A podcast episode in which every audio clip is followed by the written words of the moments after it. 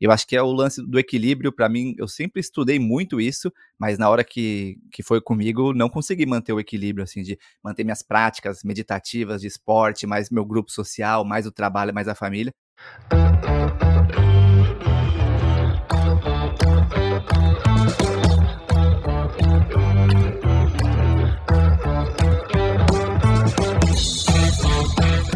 Dia, boa tarde, boa noite. Estamos aqui para mais um episódio do Desnegócio. Hoje a gente está com o Rick, do Wordpackers. É muito legal a história do Rick, eu já conheci o Wordpackers faz um tempo.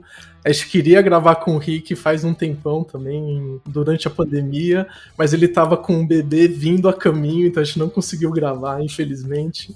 Mas finalmente, depois de quase um ano, a gente conseguiu trazer, trazer o Rick aqui.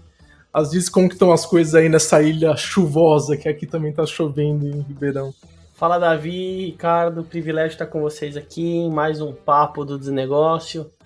É, Ilha Bela chovendo, é, não torrencial, Ilha Bela tem uns microclimas, então da mesma forma que hoje de manhã quase fiquei alagado ali na vila, hoje tá mais tranquilo, só tô sentindo aquele cheiro de natureza vindo aqui para o nosso escritório, ou seja, o nosso estúdio é, Caissara, Neo Rural, Neo Rural não, Neo Caissara, né? Eu falo agora, porque eu não sou. Não falo que eu sou Ilha. É quando eu falo que eu sou Ilha Belense, a galera fala, não, você não é, é que eu me considero. Então, eu estou em, né? Eu estou. Então, mas muito gostoso a gente estar tá falando aqui. Acho que tem um lugar de inspiração de falar com você, Ricardão, porque final de ano, do ano exaustivo para quem empreende, né? Não só para quem empreende, mas para quem viveu a humanidade, todos os desafios dela à flor da pele. Então, é, falar de viagem, falar dessa perspectiva de cultura, de experiência, vai ser bem legal.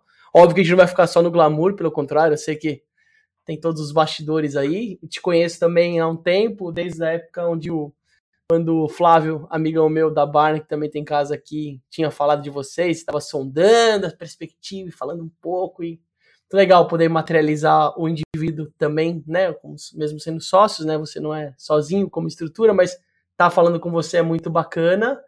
E é isso. E hoje eu vou falar de uma coisa antes de puxar, que hoje é um dia emblemático, um dia super importante. A gente também tá simbolicamente num momento chave para isso, que é hoje é o dia de doar, né? Não sei se vocês sabem o, o que tá rolando aqui, não só no Brasil, não tem só Black Friday a história, tem um dia... A gravação é dia 29 de novembro, vai chegar um pouquinho depois, mas Exatamente, para quem vê ao vivo vai saber que no dia que a gente gravou, o mundo inteiro tava celebrando, talvez o mundo inteiro está é, tá conectado de certa forma em olhar para perspectivas de causas humanitárias, causas ambientais, enfim, todo mundo olhando um pouco para essa perspectiva. A gente tem a nossa causa que a gente mais do que apoia, a gente cofundou, né? O Davi não diretamente, mas o Davi estava nos bastidores também, acompanhando o desenvolvimento e evolução do Orgânico Solidário.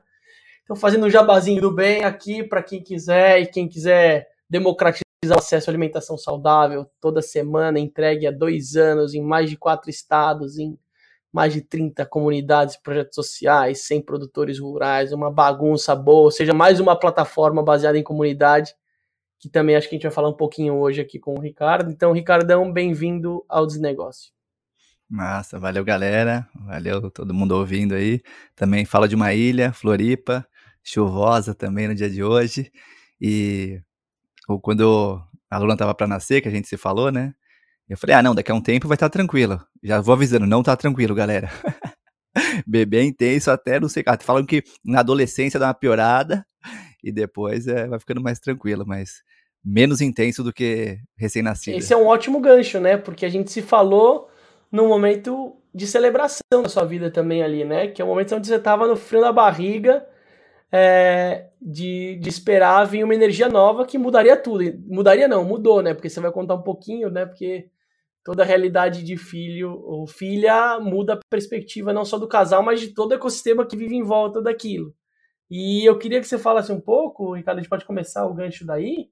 É, se você conseguiu é, se conectar com o nascimento antes dele chegar, né? Porque isso é uma realidade que eu vejo muito de empreendedores e empreendedoras, é, meu, vamos ralar até o último dia para que quando nascer eu vou aí eu mergulho na paternidade. E é uma cagada para você que está ouvindo isso fazer isso, galera, porque a criança ela já tá ali, ela tá na barriga, mas ela tá sentindo toda a vibração, todo o carinho, ela escuta, ela se relaciona com a família.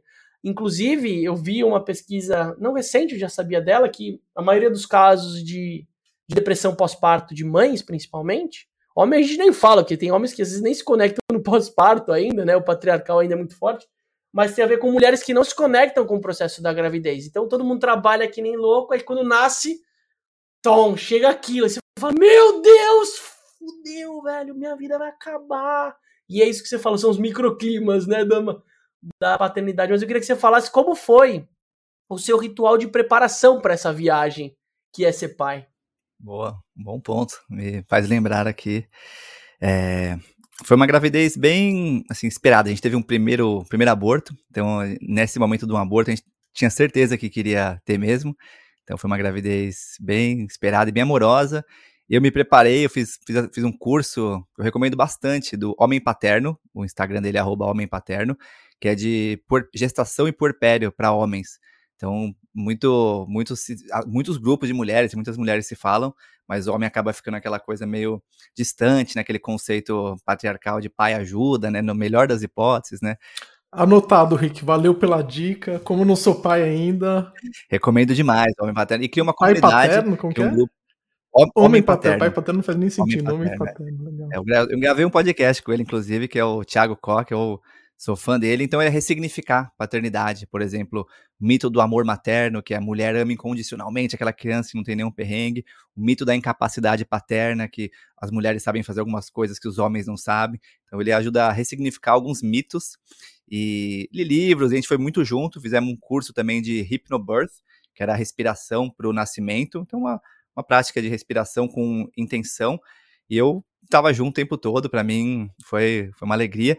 E eu vejo que o, a conexão que você trouxe, às vezes, vem muito pelo cuidado. Então, pô, quando ela nasceu, não é que, ah, agora tudo esse eu amo infinitamente, não. Foi uma construção desde ali do pré-gravidez, relacionamento, né, gravidez, parto e pós-parto no cuidado. Então, vejo que eu dou banho todos os dias desde que ela nasceu, só alguns dias que eu, que eu não dei. É, e essas coisas clássicas, assim, de banho, fralda, da comida, etc. Essa é a parte mais básica, que muitos pulam essa parte, né?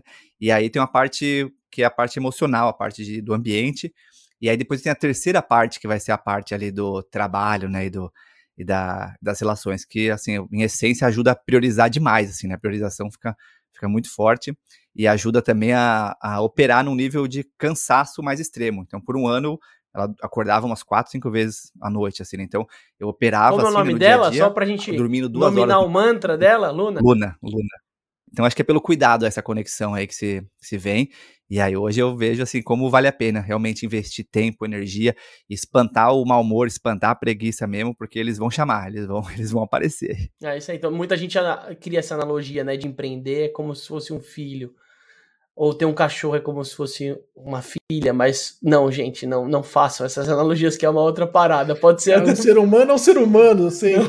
Né? É, porque a gente tenta, a gente tenta nada, né? racionalizar né? e trazer um pouco óbvio que você tem desafios também nos dois campos, mas são duas histórias, são duas perspectivas únicas, e é o que você falou, né? Um amigo meu uma vez me falou uma coisa que foi, foi muito marcante. Quando eu tava no meio desse vucu-vucu do caos, no meio da pandemia, a gente criou um grupo de pais é, que a gente não tinha esse espaço, porque a gente, como pai empreendedor, a gente tinha que priorizar primeiro o empreender, né? segundo a, a, nossa paternidade, o que sobrava talvez a nossa esposa, ou enfim, é, no caso eram todos é, héteros, então não tinha uma, não tinha um esposo ou um namorado ou o que for. Mas o ponto é, ali não sobrava tempo pra gente, porque não tinha como caber na agenda esse espaço de autocuidado, né? E, tipo, ele é vital. E aí você acaba se esquecendo desse lugar, você entra num buraco super dramático. Mas eu lembro que um pai uma vez falou assim: tava num momento que, meu, cara dormindo mal à noite, tendo que empreender, tocando as coisas no paralelo. E aí ele falou assim: calma, mas pensa o seguinte: todos os ciclos são intensos, mas eles acabam muito rápido. Então, assim, tá vivendo algo que daqui dois, três dias ou um mês vai acabar, literalmente. E aí vai começar um outro. E aí, depois de quatro ciclos lá na frente, você vai sentir saudade, inclusive, daquele ciclo. E aí, quando ele falou isso, eu, lembro que chegava em alguns meses e falava, calma, que, mano, vai uma hora. E realmente, cada um vive um ciclo, né? Quando você tá muito estável, tá tudo perfeito, tudo indo bem, de repente muda tudo, né? Não, e não tem. A minha, a sensação também é que se você tá indo muito tranquilo nessa paternidade, tem alguém trabalhando tem em excesso aí. Provavelmente sua esposa, sua companheira, né? Então, assim, é pra estar tá cansado mesmo, não tem como, assim, é uma vida nova, é uma, é o que você falou. O empreendimento, pior das hipóteses, você encerra ali, né? O filho é, é, é eterno, né? Sempre se ele não existir. Esse pai, existe, você pode ter mudar de carreira, tudo. Então vejo que eu entendo as relações pelo nível de intensidade que é vocês sabem bem, quem está ouvindo também, empreender, altíssima intensidade, um bebê altíssima intensidade também. Eu acho que é o lance do equilíbrio, para mim, eu sempre estudei muito isso, mas na hora que, que foi comigo, não consegui manter o equilíbrio, assim, de manter minhas práticas meditativas de esporte, mais meu grupo social, mais o trabalho, mais a família. Não consegui, mantive, assim, trabalho e família, e acabei saindo, caindo de mim mesmo, assim, depois voltei, né, com terapia me ajudou, e aí voltei alguma, até hoje, assim, né, não retomei minhas práticas todas, né, gosto de surf, gosto de jiu-jitsu, mas tem pouco a pouco voltado, mas assim, é, um fato é, você sei lá, tá, tá, nesse momento de ter filho, vai, uma lição importante é já se prepara que vai ter coisas que você gosta de fazer que não vai dar para fazer, não tem como fazer tudo, assim, né? Então, eu acho que a habilidade de priorizar, ela, ela, ela acaba florescendo, sem opção. Legal, e é trazer o campo do qualitativo, né, e não quantitativo. Às vezes você vai ter menos quantidade do que você gosta e talvez menos tempo, mas que você consiga aproveitar ou criar dispositivos de preparação para que você mergulhe e viva aquele microclima de poder tomar um banho, né? Ah, tomar um banho, cara, eu vou tomar um banho, né? Tipo, são coisas. Especial, é, era hora do banho. Pra mim era essa hora também, né? Era essa hora do banho, né? E hoje eu aprendi a ver como, por exemplo, um dos maiores luxos do mundo, da vida moderna, banho quente chocolate, cafezinho, né? E assim, pô, é, eu tava num ritmo de pouco café, pô, não teve jeito, aumentei café. Então, assim, você vai vendo que é como se fossem vários pratos equilibrados e alguns, alguns foram caindo, né? Mas eu acho que eu consegui, consegui manter aí um, algum essencial, né? Seja uma. Que seja às vezes é. um segundo no banho ali, mas um momento de tranquilidade é essencial. Eu, eu, eu vejo que eu perdi isso em alguns momentos, assim. Então, mesmo tendo muito preparo, estudo e conversado com muita gente, vejo que várias vezes eu me perdi assim, era isso, pô, eu no banho ali dava aquele alívio e voltava. Ô Rick, deixa eu aproveitar o, o, gancho, né, pra gente já entrar um pouquinho no nosso primeiro lugar, que a gente sempre começa o papo baseado, é o começando em família e origem das pessoas. Esse é um padrão que a gente gosta de olhar menos para frente, a gente já tá olhando muito para frente, né? O que, que vai acontecer ainda mais final de ano para você. Por isso que todo mundo fica ansioso, né? Porque fica ah. todo mundo olhando para frente, ninguém olha para trás. A gente volta alguns passinhos, então começar com a tranquilidade, de certa forma, de falar do tema, né, de crianças e de energia da, da vida, né? Porque não deixa de ser. Você falou de dois aspectos que são aspectos fundamentais, inclusive, para o que você desenvolveu como ecossistema de negócio, que é essa intimidade, né? Criar um campo de intimidade e acho que de, de abertura, né? Eu queria que você falasse um pouquinho da qual comunidade que você escolheu, de certa forma, como energia nascer, porque a gente escolhe indiretamente ou não. Alguns acreditam mais nisso, outros menos, mas de alguma forma você, como ser humano privilegiado, escolheu nascer em algum sistema familiar e esse sistema ele imprimiu algumas coisas, sejam pelos traumas que você viveu, que também formam parte do que você é, ou sejam pelos valores e, e experiências que você viveu, alguns aspectos que você levou como algo relevante para que você possa se desenvolver como carreira nisso, né? Então eu queria que você falasse um pouquinho da onde que você nasce como contexto e como esse contexto impactou no nascimento desse, dessa sua trajetória maravilhosa com a World Packers. Uhum. Eu nasci no caos, um caos de é, minha mãe muito nova, é, meu pai, enquanto minha mãe estava grávida de seis meses, sofreu um acidente gravíssimo, assim, queimou quase o corpo inteiro, ficou meses na UTI, o médico falou que ele ia morrer. Tinha um filho de um primeiro casamento, meu irmão, e a mãe dele tinha falecido, então minha mãe super nova ali, vejo que foi um ambiente caótico, assim, de muito medo, muita ansiedade, assim, né, que eu acessei, assim, com terapias de diversos estilos ao longo dos anos, para poder reconhecer essa dor original, né, mas ali com seis meses de gravidez e, e ter todo esse ambiente e ter que dar certo, assim, né? Eu vim com essa. Sinto que meu ego colocou essa. Não posso levar problema para os outros, né? Não posso dar errado. E isso me fez, assim, na escola, colégio, era as melhores notas, primeiro da classe, universidade pública, o melhor estágio, banco, porrada, sucesso. Então vejo que a primeira parte da minha vida assim foi muito nessa busca desse sucesso exterior, como independência financeira, como primeiro sair de casa, depois comprar as coisas, depois ter uma liberdade é, financeira maior. Então vejo que veio desse lugar, assim, de querer dar certo, infância, é, classe média em São Paulo, dividia quarto com meus irmãos, depois tive mais uma irmã.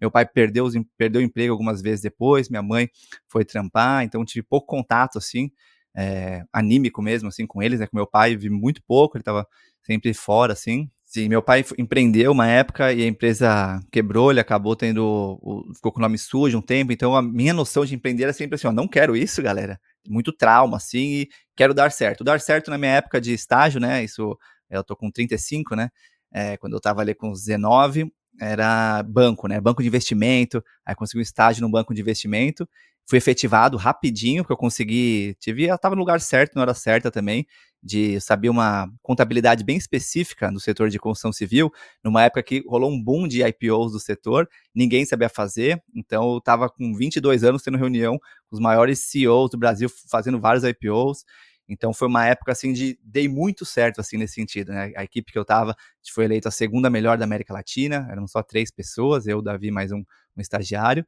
Então foi uma carreira de bastante sucesso rápido. E até, eu acho que essa é o, a primeira parte da minha vida, assim, né? Até chegar nesse sucesso, olhar para o lado e falar, hum, acho que não era, não é isso que eu queria, né? Pô, tô aqui novão, com dinheiro, com possibilidade na carreira. Olhava para a galera do lado, falava, puta, não, não quero ficar igual essa galera. Mas aí eu acho que já, já vem uma outra parte da minha vida, né? Não sei se você quer já continuar para essa. Não, acho que aí tem ainda algumas coisinhas legais pra gente entender, porque é isso, é um cara que ele foi predestinado como o sistema ter que dar certo e é óbvio que o racional começa a operar mais forte, de certa forma, né? Você ativa ele como uma ferramenta de, de, de diferenciação, né? Porque hoje você é um cara que não tá vendo, o Rick ele tem uma característica que eu adoro, que é quando vem algo mais profundo, ele fecha o olho internaliza, tipo, é, e vai para um outro lugar antes de materializar isso em palavras, né? Que esse é um, um dos grandes desafios hoje, nossa, a gente está tendo que responder muita coisa. E às vezes a gente não sabe o que responde, né? O Davi vem de uma cultura oriental e o oriental ele tem essa característica que eu acho que é fascinante, que ele não precisa responder na hora. Mas ele tá no meio de uma negociação, eu nunca vou esquecer uma vez que eu vi isso, no meio de uma negociação ele para e ele fala, eu vou pensar e depois a gente continua. Não, mas como assim você vai pensar? Não, vou pensar e com calma e depois eu... Então, eu vejo que talvez o momento que você construiu, que era um racional muito forte, a, a performance muito alta, ela te deu um espaço assim Cara, você é jovem, você tem que crescer. Quantas pessoas hoje que estão passando por esse momento falam, meu, lazer, prazer, cara, se liga, cara. Você tem que ser alguém na vida. Você rala o cu na quina, entendeu? Você vai ter que ter que. Você tem que dar certo, que é o que você falou, o lugar certo, do jeito certo, para ganhar o dinheiro certo. Só que você vai vendo do lado, e aí você, você entra num lugar que é quase uma é um perigo, é um amortecimento, né? Você acaba entrando num, num lugar que ele não é não tem prazer, aliás, você acaba entrando num lugar de vício e compulsão, né? E ainda mais o mundo que você tava, que é o mundo do dinheiro, ele tem, óbvio, todas as energias vitais e lindas do, da grana, mas o ambiente Faria Lima, ambiente, sei lá, IPO, o ambiente sedutor de o IPO, os executivos vão ganhar muito dinheiro. É, quem ganha dinheiro no IPO é só o executivo é só o executivo que está envolvido ali, entendeu? Então, é só o banco, na real, que ganha dinheiro. O banco é, tá organizando é, a gente. Mas eu queria que você falasse desse lugar, como você operava internamente no estou no caminho certo, barra, cara, será que eu estou uhum. fazendo? Porque óbvio que as pessoas não têm, normalmente não têm coragem de, de mudar na primeira vez. Ela muda quando realmente o negócio está feio ou algum trauma aconteceu. Eu queria que você falasse até que ponto uhum. você oscilou nesse lugar de, meu, será que tá sendo bom isso pra minha vida? Não, olha pra frente e continua. Sabe a coisa do, do, do anjo e do demônio, de certa forma, operando em você? Quanto tempo você demorou para ampliar a consciência uhum. para tomar uma atitude diferente do que só seguir reto, sabe? Uhum. Acho que teve alguns momentos chave nisso, assim. Acho que um primeiro foi quando eu fui nas primeiras férias da faculdade, de economia, fui fazer uma Work Experience USA, uma viagem para os Estados Unidos com visto J1, fui trabalhar de garçom numa estação de esqui, Ali eu peguei dinheiro emprestado com a minha tia para ir. E ali eu vi e falei, nossa, viajar meio que ficou ali. Eu aprendi a esquiar, aprendi a falar inglês, juntei dinheiro, trabalhei, tive três empregos lá, e foi assim, tinha 18, 18 para 19 anos. E aí eu voltei e falei, nossa, viajar para mim é bom demais. Aí já comecei, aí isso me ajudou a conseguir é, o estágio no banco. E eu fiz um intercâmbio para Salamanca, para Espanha, durante a faculdade também, peguei uma licença do banco na época, e ali eu falei, nossa, quero viajar o mundo. E aí teve um momento chave que foi, é, eu levei dois livros para viagem, um do Tim Ferriss, trabalhe quatro horas por semana, e um do Warren Buffett. Então, um lado meu era esse, pô, Warren Buffett, eu vou estudar isso, eu vou crescer nessa carreira de investidor e, e daqui eu, esse é meu futuro, mas ao mesmo tempo o clique das viagens que eu tinha feito e o livro do Tim Ferriss me deram essa despertada pro, hum, acho que não é isso que você quer na real, né? Então lá no fundo eu comecei a cultivar esse desejo de viajar ao mundo, então, na época, o Tim Ferriss fala no livro de ter uma musa, né, de ter um negócio que te dê uma renda passiva. Eu não tinha, falei, ah, vou juntar grana, do banco para que eu possa viver de renda, uma vida simples, viajando o mundo. Meus amigos estavam comprando BMW, eu falei, não, não tenho interesse em comprar. Morava num flat no Itaim, mas era um flat, eu podia largar ele, tinha pou, poucos itens. E então foi, foi subindo isso, né? Essa vontade, virando um planejamento. Aí era sempre assim, ó, pô, depois do próximo bônus eu vou. Aí caiu o bônus, no dia seguinte eu falei, ó, valeu galera, tô indo. Assim, não, peraí, vamos rever, a gente te promove, tem mais bônus. Eu falei, pô, galera, na verdade, não tá me fazendo mais sentido. É, eu não falei que eu ia viajar ao mundo, eu falei assim, eu tô vendo umas outras coisas, mas aqui não tá me fazendo mais sentido. Mas eu não tive, na época, né, isso há uns 11 anos atrás, eu não tive a coragem de falar assim, ó, eu vou largar, vou viajar ao mundo. Afinal, foram três anos viajando. Você tinha 24 anos nessa época, sim, Rick? Sim. Você tava recém-formado, né? É, eu formei com 22, tinha dois anos, eu fui efetivado cedo ali, né? É, justamente por isso, né? Por aprender como estagiário a ter uma, uma habilidade ali que foi muito necessária, e aí às vezes falou de muita relação. Muitas noites dormi no banco, no sofá, férias, acho que eu tive uma semana nesses anos todos, e eu, e eu ainda fiquei olhando o celular, olhava o celular, primeira coisa do dia, última coisa da noite, era um Blackberry na época, então era muito intenso, assim, longas horas, dificilmente eu saía antes das nove da noite do banco, chegava dificilmente depois das sete e meia, então, assim, era, era muito, muitas horas, muita relação mesmo. Imagina, imagina se esse bônus tivesse aprisionado, hein, da visão. Imagina se ficasse mais um ciclinho ali, ó. Quer dizer, um ciclinho a mais você fica que aí fica a zona do negócio. Cara, mas essa que é a ratoeira, é. às vezes, do mundo corporativo, né? Você, porque aí que, que é o, o, a coisa que as pessoas não percebem. Você vai lá, ganha o bônus, aí você gasta esse bônus. Aí você aumenta seu custo fixo. Aí você fica, putz, meu custo fixo tá muito alto. Aí você vai ter, ter que esperar o próximo bônus. E aí você. É. Aí é difícil sair da, da ratoeira, né? Eu tenho muito amigo que tá até hoje lá. Os caras estão até hoje, não, no ano que vem. E eu, eu pensei, não, mais um aninho. Esse pensamento veio muito forte. Porque é o próximo ano você tem mais, com mais responsabilidade. Você teoricamente trabalha menos, você tem mais confiança. Então, vai ganhando mais grana, vai ficando relativamente mais fácil o trabalho. Então, esse bichinho, ele é muito presente. Até hoje vem uns arrependimentos. Assim, ah, se eu tivesse ficado mais uns cinco anos, nossa, hoje eu estaria, pô.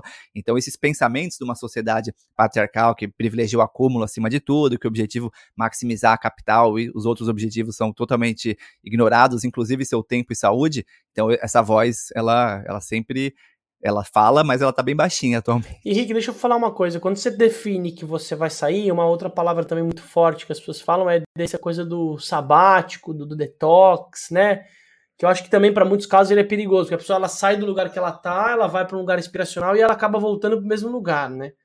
É, e eu queria que você falasse como que foi esse planejamento, se existiu desse ciclo, e se você já tinha um olhar atento, talvez intrínseco, talvez não, não óbvio, mas de mapear ou de identificar uma nova oportunidade. Se era tipo assim, cara, vou agora fazer o que eu quero, vou estudar, né? Sempre o olhar do aprendizado é um território e o olhar de viver experiências, mas se você já tinha uma correlação direta com, cara, eu vou desenvolver meu próximo ciclo de carreira, já que eu não quero mais ser isso, como eu faço uma outra coisa? Se isso já era uma já era um objetivo ou se isso foi uma consequência do processo?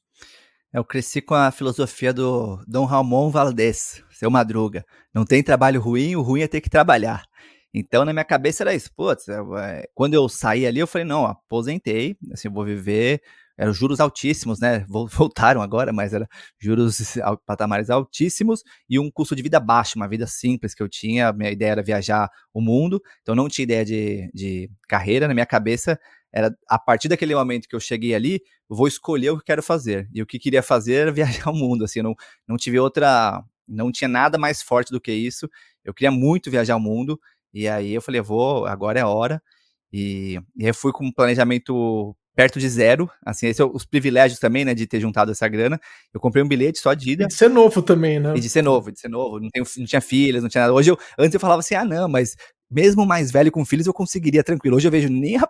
caramba, o nível de energia, o nível de. Então ali, né, foi. Me sinto muito grato, assim, né, quando eu olho para a história de, pô, de ter querido dar certo e de ter conseguido dar certo, porque me permitiu três anos sem trabalhar, viajando o mundo, com planejamento assim, decidia o destino, decidia o próximo nesse destino.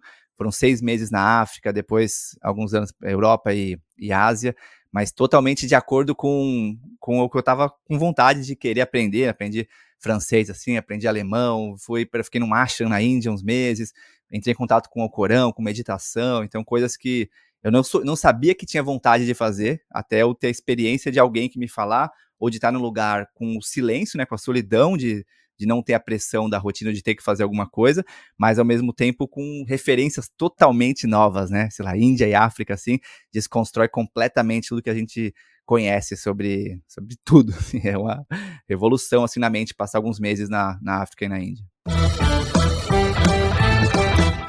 Eu queria que você falasse um pouco, acho que entrando num segundo bloco aqui, que é um bloco de olhar para a perspectiva, né, o mercado de turismo como um todo. É, eu queria sair do, do turismo como caixinha, mas um olhar da, das experiências é, experiências culturais ou vivenciais, ou seja, como que é o, o, aprendizado via experiências ativas, né? Que é um pouco disso, né? Eu tenho uma das empresas que eu toco, a Scap, a gente trabalha com uma curadoria de aprendizagem, a gente está muito nesse MBA sob medida baseado em experiências ativas pelo mundo, onde eu brifo as facilitadores para que eles pensem em algo feito para um indivíduo, não é o caminho contrário, né? Que é é, um curso para um milhão de pessoas. Essa é a lógica invertida do processo que ela acaba tirando. Mas eu queria que você falasse como que você, indiretamente no começo, você falou, eu não me planejei, mas quando você começou a perceber, falar, cara, quando eu faço isso, eu aprendo o francês. Quando eu faço isso, eu entendo uma nova perspectiva de autoconhecimento. Quando eu puxo isso, eu falo, caraca, isso é da hora. Isso dá... Eu queria que você falasse como foi acoplar esse lifelong learning, né, que agora virou mais um termo, como um ativo, e até que ponto você usou das redes sociais, eu não sei como que era isso naquele momento, né? O, o propagar isso, como que você usou para além do internalizar, como você externalizou isso, seja com relações, com novas perspectivas de negócio, ou investir em coisas que estavam acontecendo, ou falar com a família que ficou, ou transmitir, né? Tentar transmitir o que você estava vivendo. Como que você lidou com, com esse processo visceral de aprendizagem? É. É, se você responder com uma palavra, né, o que as viagens trouxeram é a noção de presença e essa ideia que você só aprende realmente na presença, né? Tem uma frase do Einstein que é, é experiência e aprendizado, o resto é só conteúdo. Então me faz muito sentido isso. Então na viagem presente ali, né, de novo, sem as pressões que te tiram da presença e te deixam no automático, com novas tudos, né, cores, sabores, cheiros, pessoas. Eu acho que aí primeiro dá o espaço para poder aprender. Então, trazer um exemplo. Tava em Uganda, tava indo ver um, uns rinocerontes, que era duas horas de ônibus de onde eu tava, em Cabale. E aí era uma vanzinha, né? Era uma vanzinha que ela só saía quando enchia. Demorou umas duas horas para encher, para sair. Saiu. No caminho, furou o pneu, para tudo, troca o pneu. Passa mais um tempo, fura outro pneu, não tem mais pneu reserva. Para outra van, espera, coloca o, o pneu. Já não dava mais tempo para o rinoceronte. E paciência, por... o que eu vou fazer? Não tinha o que eu fazer. Então, paciência. É, lembrei de um, um caso em Ouarzazate, no Marrocos. Tava lá, no Marrocos eles têm costume de dar chá, chá de menta, assim, né? Onde você vai estar, eles te dão um chazinho. Aí fui numa loja, o cara me ofereceu chá, tomei o chá, o Abdu. No dia seguinte ele chamou de novo, tomei mais chá. No terceiro dia eu saí com um monte de tapete, que não precisava, eu tava viajando com mochila. Então, vendas. O cara me deu uma aula de vendas ali, de servir, de dar, né, de entregar. Então, dois exemplos, paciência e vendas, assim, como se você está aberto para essa experiência, né? Então, MBA, às vezes, tem muito amigo que fez MBA fora, e eu sempre pergunto, o que, que mais valeu a pena? É, geralmente a resposta é o tempo comigo mesmo e as pessoas que eu conheci. Então, às vezes dá para você fazer isso sem gastar 200 mil dólares, mas tem outros jeitos de você conseguir essa presença e essa op op op opcionalidade de conexões. Outra coisa que eu acho que é legal a gente explorar nisso é a perspectiva do, do projetar o aprendizado fora do seu país de origem, né? A gente tem uma característica que o Brasilzão é, são vários países, né? São várias etnias, são várias culturas. Você tem um recorte incrível de mergulho regional. Eu queria saber se você chegou a priorizar uma viagem dentro de outras perspectivas do seu próprio país, né? Porque isso a gente sempre quer fazer fora, né? o melhor é fora normalmente, a causa que ajuda é fora, a escola que eu vou aprender é, fora. Tem um lugar muito do fora e pouco para dentro nisso, que acho que é o, é o, é o, são os contrapontos, né? Os desafios da, da, da, globalização nesse aspecto, que é a magia, mas. E na prática, do outro lado da ponte, cara, você vê muita gente, tava até falando, Davi, conhece coisas no mundo todo, e, cara, não sabe o que é o Capão, não sabe o que é São Miguel Paulista, tipo, nunca subiu num morro além da balada lá no topo do Vidigal. E, tipo, tá muito perto da perspectiva de onde ele faz parte, tem um senso de pertença, óbvio que como ser humano, nós somos natureza, olhando para um lugar mais né, maior, a gente faz parte do todo, né? Mas olhando para um lugar de, de micro-regiões, uh, eu queria que você falasse se você chegou a planejar, então, essa perspectiva Brasil, ou se você já foi para bem longe de preferência e até que ponto isso mexeu com o senso de querer voltar ou de fazer alguma coisa para cá, ou não, você você é um cara sem raízes, de certa forma, você sentiu pelo menos naquele momento meio sem raiz. Bom ponto. É, sinto que assim, todo mundo que eu conheci, que viajou fora primeiro, acabou viajando pelo Brasil depois, e todo mundo que eu conheci que viajou pelo Brasil antes, inevitavelmente em algum momento quis ver o de fora, né? Então acho que tem essa perspectiva do fora e dentro, né? Em, em vários aspectos, elas, elas vão e voltam, né? Parte da, da dualidade. Eu tinha feito algumas viagens pelo Brasil, mas poucas, assim, né? Mas quando eu decidi fazer, o motivador um foi África, então eu queria muito ir para África, tenho raízes lá, eu tinha essa conexão grande em ir para África. A partir daí, o que acabou acontecendo foi no caminho, né? E depois que eu voltei, viajei algumas vezes pelo Brasil, mas até hoje eu vejo que o fora me chamou inicialmente porque eu estava numa fuga ali, né? Eu estava saindo ali, pô, não quero mais essa vida que eu tenho aqui, eu quero buscar uma nova vida, né? Então fui ver essa nova vida, e aí quando eu voltei, algumas vezes eu eu viajei e voltei para o Brasil, muitas vezes era uma volta dura, difícil, morava em São Paulo, queria sempre ir para a praia, para o interior, e aí de, as últimas vezes que eu fui voltando, foi ficando muito gostoso voltar, muito agradável, assim, tanto voltar para casa quanto viajar pelo Brasil. Ultimamente, eu não, atualmente, eu não me vejo indo para fora antes de viajar mais aqui para dentro, né? Um que os preços estão é, muito altos agora para fora, e dois, que a partir momento que você conhece o de fora, putz, adoraria ir, sei lá, para o Japão, que eu não fui, é, para Austrália, alguns lugares que eu tenho muita vontade de ir, mas legal, já meio que, putz, a partir do eu fui para Coreia, sei lá, fui para alguns lugares da, na Europa que são mais é, clássicos, assim, da cultura é, de origem inglesa, então eu vejo que eu, eu, sinto que me faria muito bem, mas hoje eu estou com muita vontade, por exemplo, atualmente para o Rio Grande do Sul, é, tem uns canyons lá que eu quero conhecer, tem um lugar que chama Cidade Escola Aine, que é um lugar para crianças, que quero muito ir. Então, hoje, o meu chamado atualmente está sendo mais pelo, pelo Brasil. E é, é, outra coisa também que eu queria saber, porque você acabou virando um especialista, é a coisa da negócios, é, negócios baseados em integridade, né?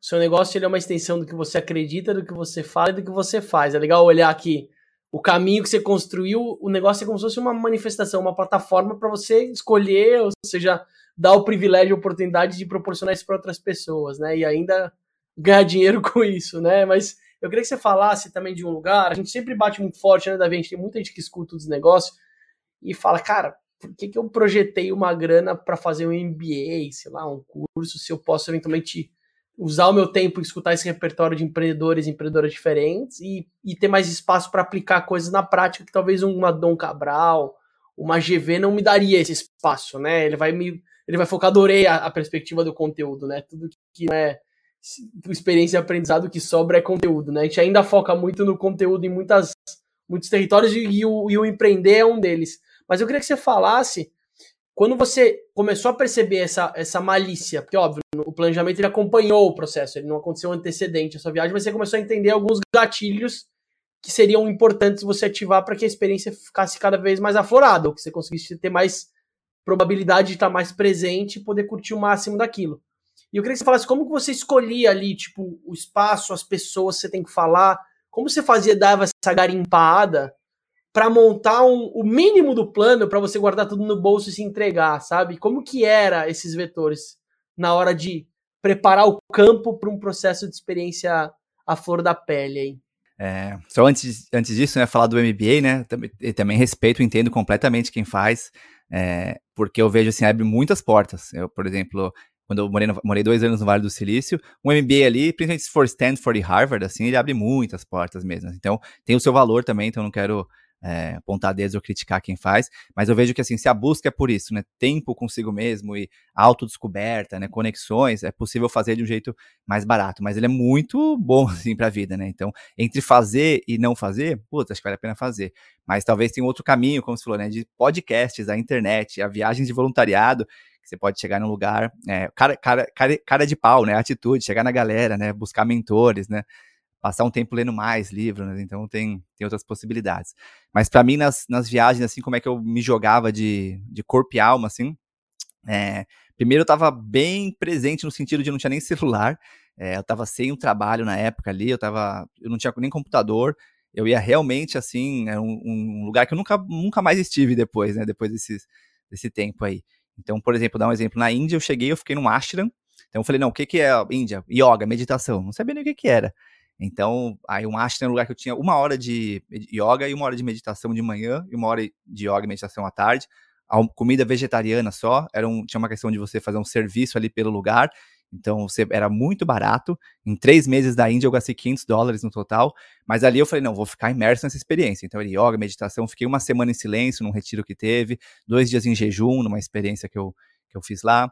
Ou estava no Marrocos, li o Corão, li o Corão inteiro, tinha aprendido francês na época, li o Corão em francês com um guia, eu estava no deserto do, do Saara, e aí esse guia ia me ajudando a entender. Então, assim, eu, eu, me, eu ia bem profundo, assim, no que eu estava querendo viver, aprender, por ter ó, o privilégio ali do tempo e da opcionalidade, né?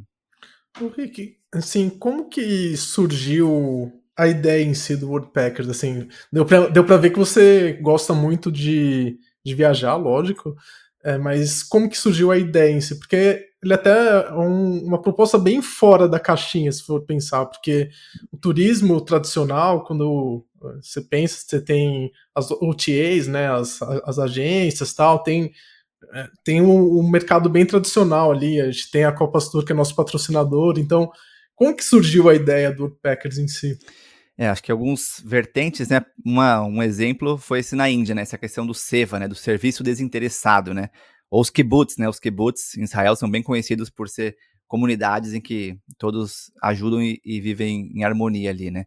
É, eu estava num, num, num, num hostel na, na França, em Anglet, e ali eu vi pela primeira vez essa troca. Uma pessoa estava ali, uma escocesa estava na recepção, ela era voluntária. Comecei a ver isso ao longo da minha viagem. Vários lugares tinham voluntários internacionais. E no, depois desses três anos, né, dois anos e, e sete meses, eu estava em San Diego. É, fui reencontrar um amigo lá, o Eric. E o Eric tem uma história similar à minha, no sentido de trabalhava numa empresa grande, no caso dele era uma auditoria contábil, KPMG.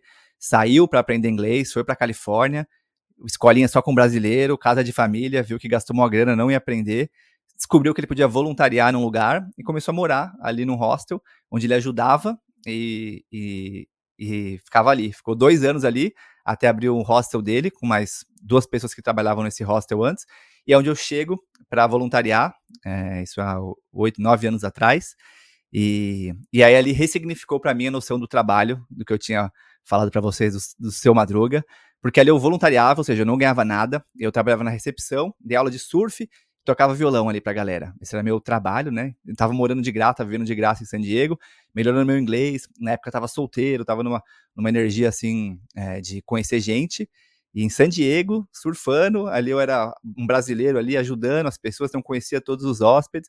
Então ali eu tava, me, me vi muito feliz assim. E o Eric, como anfitrião, a, o, o hostel ITH, International Travelers House, era na época o mais bem avaliado dos Estados Unidos, com esse conceito, né? Que o voluntário levantar a atmosfera, de fazer algo, é, uma experiência melhor para todo mundo. Então, como viajante estava muito bom, como anfitrião estava muito bom, ele estava já há quatro anos lá, eu há três anos viajando, muita energia acumulada e vontade de fazer, porque na verdade é você, num, o WordPackers é um experimento social, né? De ressignificar a maneira como as pessoas vivem, trabalham, viajam.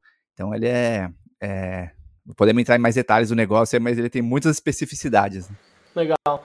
Tem uma coisa aí que, que também é um desafio que eu queria saber a sua perspectiva e como vocês lidam com isso. É, e não é de hoje que eu dei uma investi tenho investigado isso. O Davi falou de um dos nossos parceiros, que é a Copastur, que trabalha muito forte no campo de turismo, é, turismo e gestão de viagens corporativas, que antes eram só os simples eventos de final de ano, eram coisas mais coxinhas, mais convencionais, e hoje eles estão abrindo o código. Inclusive, um dos parceiros deles é a Diaspora Black, é um super parceiro nosso também do, do Desnegócio deve super conhecer, enfim, ganhou o prêmio de empreendedor social esse ano na Folha, uns caras, enfim, maravilhosos. Mas o que eu estava falando é assim, o desafio, as discussões que eu tenho é quando a gente parte de uma perspectiva de voluntariado, ainda mais um voluntariado de processos imersivos, a gente vai muito para extrair conhecimento daqueles lugares, né? Então é meio que tipo, eu vou naquele lugar, que nem você trouxe os exemplos, e eu vou extrair o máximo que eu puder, porque eu sei que aquilo é uma coisa, é um evento, né? Ele vai com o vento. E as pessoas às vezes não deixam muita coisa para aqueles lugares, né? Então eu vejo hoje muito turismo, muita experiência imersiva que a gente faz com grandes executivos e tal, onde eles vão para comunidades periféricas, ou eles vão para ambientes, sei lá, dentro contexto de, de, de enfim, de, da natureza, coisa, sei lá, numa, num produtor, numa agrofloresta. Eles vão muito mais para extrair dado do que deixar dado. E isso é um ponto que eu tenho, e eu já tive um papo também com, com o Miguel Chaves, que é um amigo meu que trabalhava na época, ele era, era é, alumni do MIT, e eles trouxeram um projeto específico que era na África também, que era, era um projeto do MIT que todo ano levava a gente, e ele mudou o modelo, falou, não, eu preciso criar uma base lá dentro, porque eu preciso ter um time lá dentro que, que conviva com aquilo não num período curto, mas durante anos, para conseguir acompanhar a capacidade de inovação, porque inovação social é 70% é construir relações sociais, e o que sobra é você fazer inovação, né? Porque tem esse lugar de criar esses vínculos. E eu queria que você queria saber a sua perspectiva, Rick, como que é isso, né? Dessa galera que hoje está vivendo vários cantos do mundo. Eu vivo hoje no desafio aqui da Ilha Bela, eu vivo isso. A galera vem suga toda a energia. A energia não fica nos lugares, pelo contrário. Às vezes depreda, às vezes banaliza, às vezes faz um monte de coisa. É coisa meio do zoológico, como analogia, né? As pessoas tiram foto, até tem, óbvio, um turismo mais superficial, que é o turismo de bugiganga, coisas assim, ou, ou restaurantes, hotel, mas não fica uma coisa para as organizações sociais daquilo, as relações elas, elas se perdem. Como que você lida com isso, desse processo do voluntariado pontual? É a palavra até a biologia explica, né, que são os fagocitadores, né, que é só sugar energia ali, né, vão só consumir energia que, que tá ali já, né, então isso tende a acontecer, eu vejo em todos os lugares, assim, né? Começa um lugar, fica, um lugar é muito legal, muito legal, todo mundo vai indo, esse lugar é mó legal, esse lugar é mó legal. Aí vai indo várias dos early adopters, né? Até pra galera que vai já numa vibe. Os fagocitadores, é como uma célula, assim como acontece, né? No voluntariado tem esse risco, então acho que aí é, acho que duas coisas. Uma é a plataforma mitigar isso, né? A gente tem o lado B2C, que são as pessoas que vão lá, encontram lugares para viajar, e aí na plataforma, ao longo da sua jornada, né, você vai entendendo né, os lugares. É, os reviews são muito importantes. A gente tem hoje mais de 100 mil reviews na plataforma. Então, você poder olhar a experiência de quem já foi, as experiências estão num tom de que faz sentido. Porque para o anfitrião da WordPackers é um processo seletivo ali, né? Pô, quem vai me ajudar? Então, ele tem ali toda a, o que ele está buscando e o, e o voluntário o que, que ele está oferecendo, né?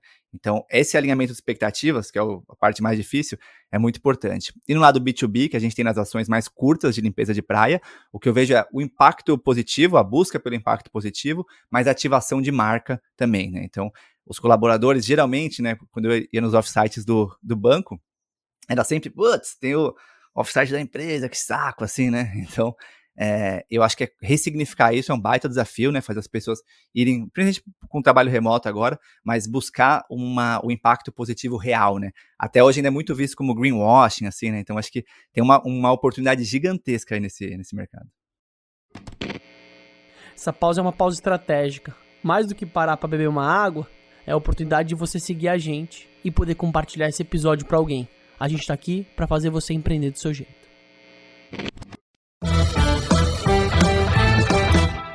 Ô, Rick, eu queria dar um, eu queria dar um passo atrás aqui, que a gente acabou entrando já no, no que a plataforma faz, sem explicar direito o que a plataforma faz. Então, eu queria que você explicasse um pouco o negócio em si da, da do, Word, é, do WordPackers, assim. Vocês fazem intermediação, como que funciona o, do ponto de vista prático? É um Airbnb de experiências gratuitas, troca de serviço, enfim. Todo mundo quer comparar o que você é pelas grandes, né? Uma merda isso. É, como que você ganha é. dinheiro? Eu acho que quer entender um pouco é, No Vale do Silício chamava a gente Airbnb contra LinkedIn. Mas também, assim, na boa, não dá pra. Eu acho que nenhuma que. Tentei já fazer algumas dessas daí para explicar em diferentes momentos para diferentes pessoas.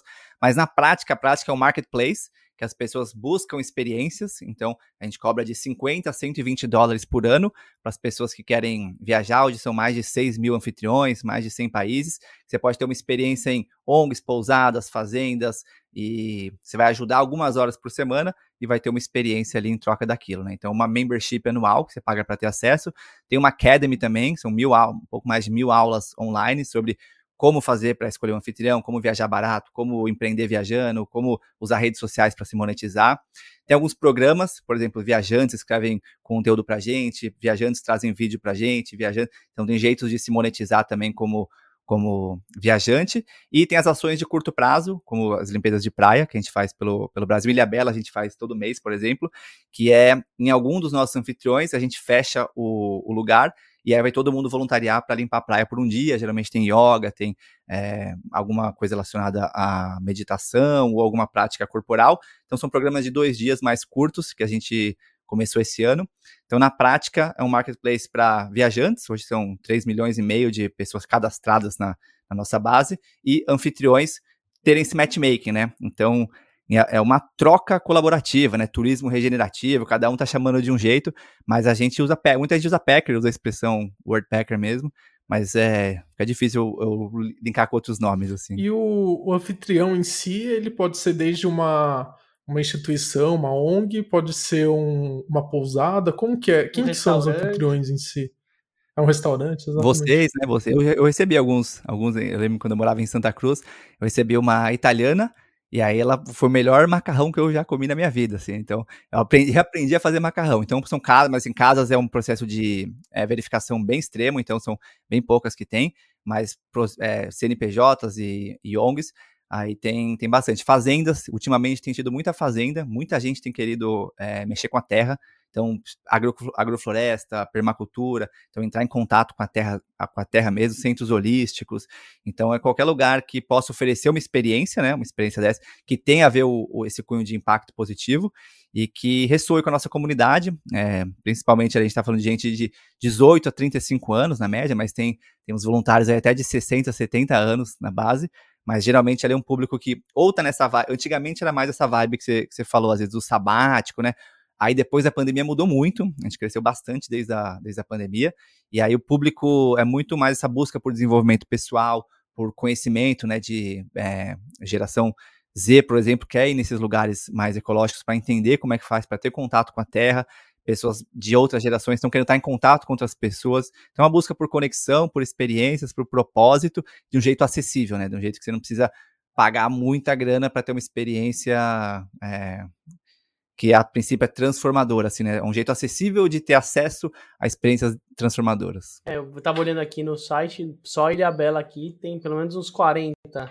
Sei lá, não sei se estão todos eles disponíveis, mas ali com o perfil Ilha Bela tem uns 40 lugares. E é isso que você falou, é hostel, são casas, às vezes e aí serviços gerais, limpeza, então que é um desafio da mão de obra local às vezes, né? Você fala, cara, às vezes eu posso, aí eu tô olhando dentro de uma perspectiva de mão de obra mais operação, mas tem outros outros perfis, né, que é fotografia, social media, marketing digital, tem, tem e é isso que você falou, talvez o lugar da, da do modelo híbrido de trabalho e eu quero entender um pouquinho também como que você está sentindo essa mudança para o ano que vem, porque muita gente vai ser obrigada a ter que voltar, né? Acho que a pandemia deu esse senso de liberdade para muita gente, de poder trabalhar em qualquer canto, mas o modelo conservador, né, tipo os nossos, aí, de novo, empresas grandes ainda são lideradas por homens normalmente brancos com perfil mais seguro e controlador de liderança. Então muita gente está sendo aqui na Ilha Bela, meu redes de família sendo pressionadas, tipo, mano, no que vem você vai ter que voltar. Não tem muita opção. E aí começa a fazer um movimento abaixo assinado todo mundo, criam-se são as quase como se fossem as não é cooperativa, os sindicatos 2.0, né? Que é o, o cara sempre criticou o sindicato, ele acaba se vendo fazendo quase a mesma coisa. Eu queria que você falasse o que, que você sentiu de aprendizado, né? Como crescimento, você já trouxe um, como o que, que você precisou se reinventar ou se adaptar como plataforma para lidar com um número alto de gente meu flutuando em vários lugares e o que, que você sente como perspectiva do momento que vocês estão desenhando para o próximo ano, né? O que, que muda alguma coisa? Tem algum plano de contingência? Algo acontecendo? Ou, pelo contrário, esse é um caminho sem voltas e isso aí só vai, só vai ampliar mesmo? É, o que eu tenho observado, assim, né, principalmente no pós-pandemia, né, acho que a saúde mental da população, né, ansiedade, depressão, num, num, em alta e aumentando. A gente está vendo Great Resignation, né, Quiet Quitting, pessoas é, desmotivadas com o trabalho, então uma busca de propósito grande, uma crise econômica que não parece que vai embora tão cedo, infelizmente, né, no, desde o que aconteceu no pós-pandemia. Então teremos aí mais um ciclo é, eu acho que relativamente de médio para longo de, de, uma recessão econômica. Então, pessoas buscando alternativas acessíveis, né, de, de fazer alguma coisa. Catástrofe climática iminente, né, batendo na porta cada vez mais. E uma geração Z, principalmente, que não vai ficar quieta, não vai ficar esperando acumular, pensando só em si, porque já viu que não tem outro caminho. Então, o que eu tenho visto é que a combinação. Só, um de... detalhe, Henrique, só um detalhe para não. Desculpa te. Mas trazer, aconteceu agora recente na China, não sei se vocês viram. Os, Tá rolando um monte de manifestação no lugar que é, tipo, totalmente contra a manifestação no nível bruto. E a galera tá se rebelando com o isolamento total de Covid. E aí você vê, mas como que. O que aconteceu no Irã também, né? São lugares que você sabe que se você for pra rua, você pode morrer. E as pessoas estão indo pra rua, né? Então tem um lugar de não aceitar mais esses padrões, né? Desculpa te cortar. Sim, é, acho que essa combinação, né, da saúde mental com catástrofe climática, com pós-pandemia, recessão econômica, guerras acontecendo, né, então, essa busca por propósito, essa busca por viagem, busca por autoconhecimento, desenvolvimento pessoal, só vai aumentar, então acho que não tem volta. E a principal, acho que a maior tendência que a gente está vendo aqui é essa busca por impacto socioambiental, né? Impacto realmente você contribuir de verdade, né? As pessoas, não, as limpezas de praia enchem que a gente faz. É, foi quase duas toneladas de, de resíduos removidos só esse ano. Ilha Bela sempre tem umas 40, 50 pessoas quando a gente faz. Não sei se você tem a oportunidade de conhecer, mas vou te mandar o, o convite para a próxima. Mas é você colocar a mão na massa mesmo, né? E as conexões que geram ali, nossa, acho que a, a transformação ela dá nisso, né? Nessa comunidade que se gera em torno de alguma coisa. Então a galera está carente de comunidade, as pessoas estão carentes de marcas que realmente ressoem com a comunidade que elas querem pertencer e fazer parte. E tem uma mudança de, geração né, no poder, a gente ainda está com controle político das corporações, ainda numa, numa um pensamento mais patriarcal, mas mudando radicalmente, né, o próprio podcast de vocês, né, trazendo histórias assim ao longo do tempo.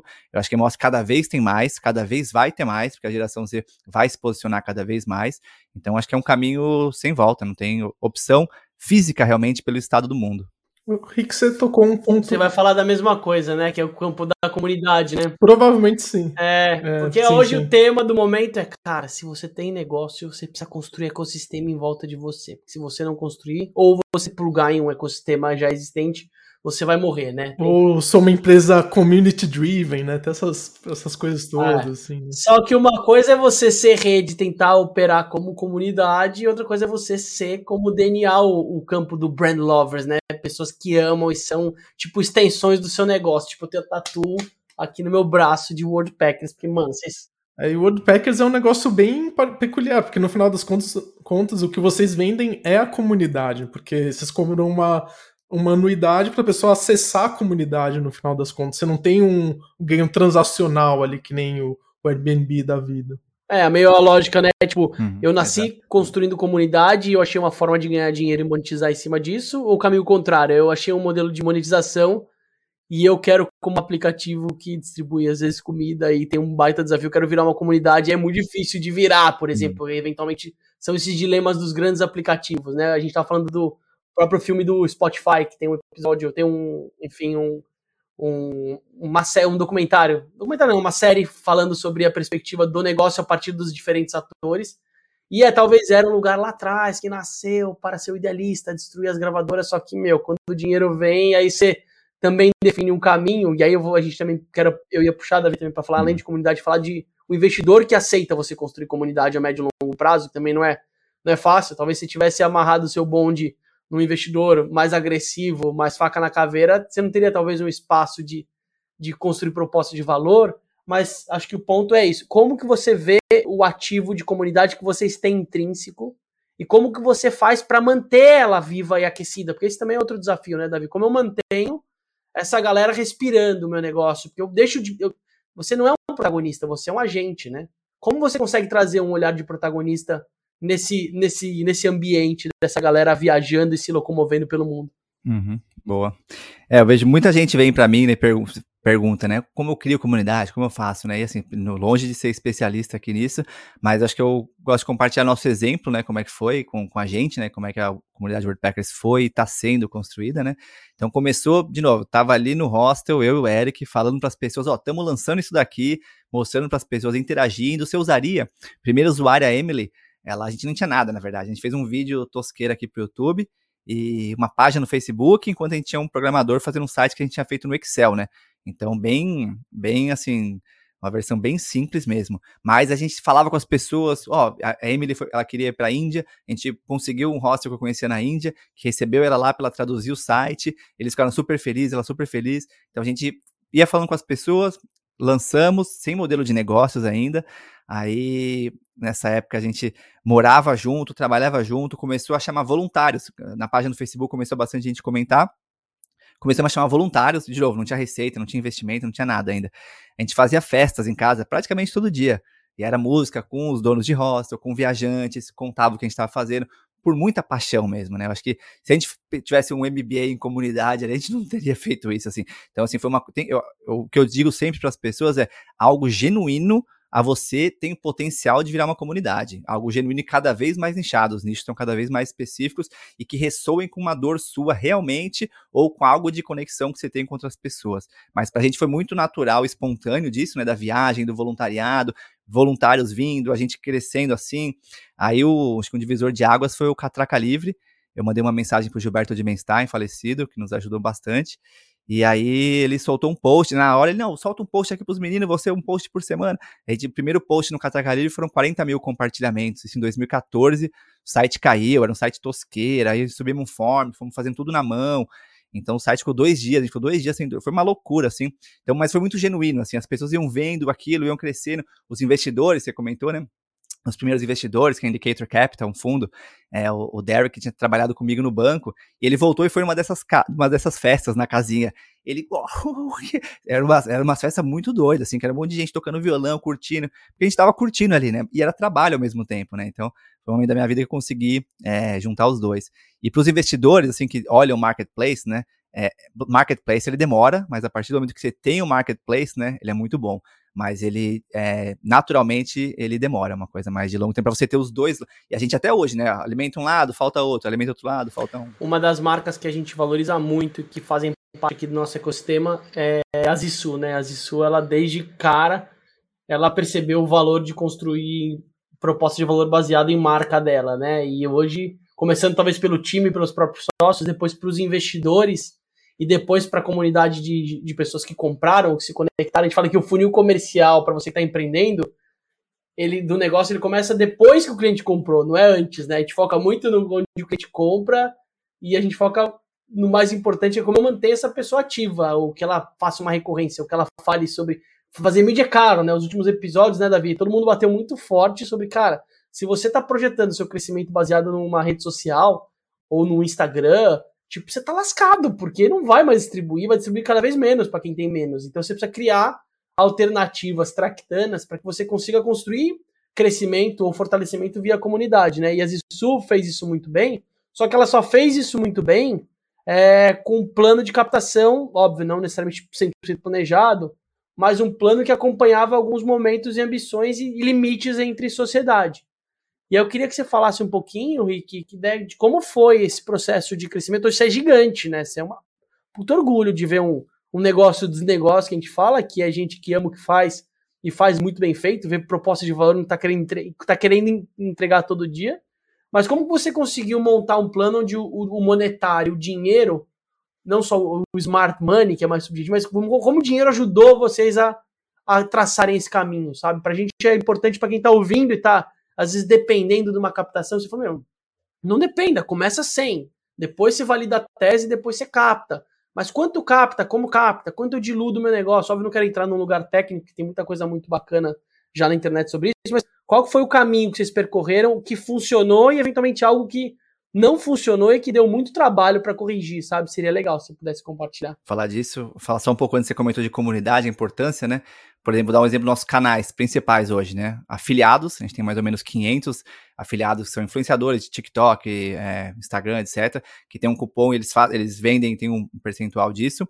SEO, a gente investe em SEO há seis, seis anos, mais ou menos, tem mais ou menos um milhão de unique visitors por, por mês. Então, assim, canais que a gente investiu lá atrás, não gastamos nada com ads, já fizemos no passado, mas não colocamos ads hoje. Então, se for de mídias, né? O grande valor do marketplace com comunidade e branding, né?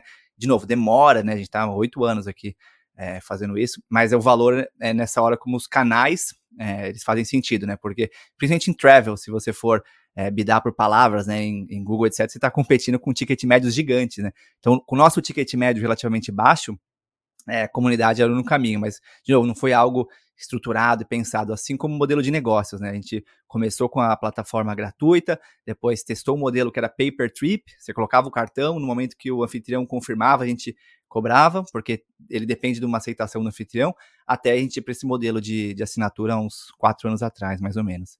E aí de funding, é, então primeiro, de novo, foi tudo na raça das nossas horas ali, dedicação, é, pouquíssimo investimento no começo, mas também sem receita, comunidade ajudando com voluntários, mas plataforma tosca, assim, hoje eu não faria desse jeito, mas na época era o que a gente tinha, né? Então, muita gente vem atrás de, ah, eu quero dinheiro e quero tecnologia, não tenho ninguém que programa e não tenho investidor. Muita gente vem para mim falando isso também. E a gente também não tinha, né? Então, o que, que, eu vejo, assim? A gente só teve um, a gente tem um terceiro cofundador, o João, um cara muito técnico, que fez aí a base do aplicativo e da plataforma que a gente tem hoje.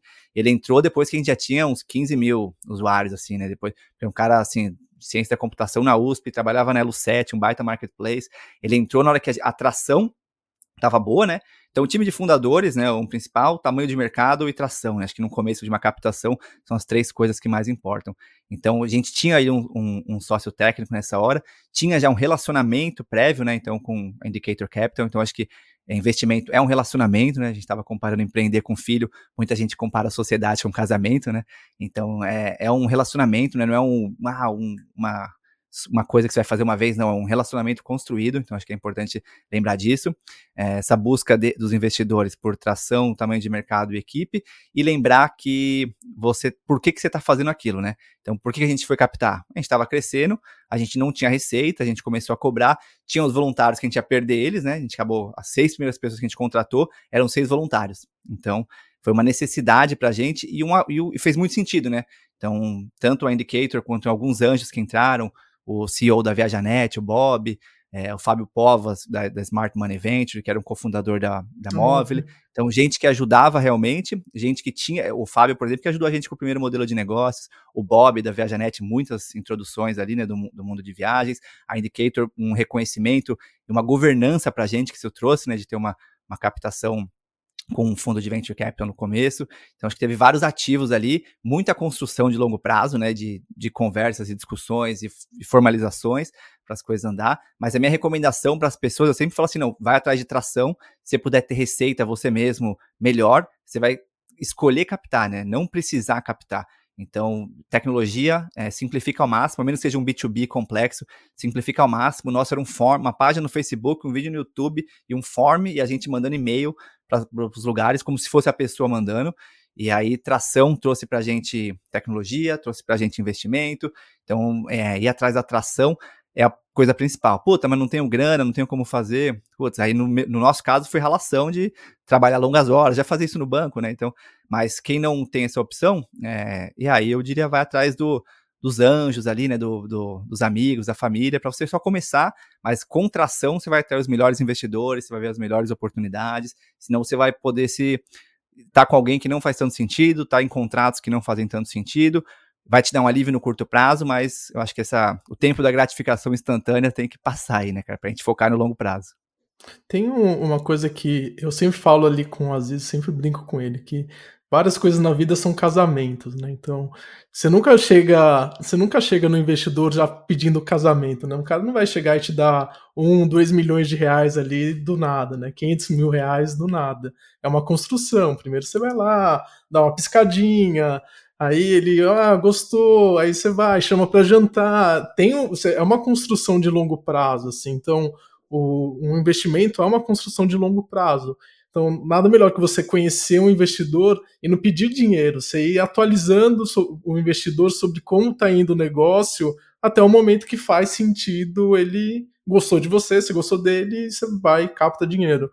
Mas as pessoas não entendem isso. Assim, ela, ah, eu preciso de dinheiro. Não, você tem que construir uma relação que vai eventualmente virar um investimento. Isso que eu acho que as pessoas não entendem.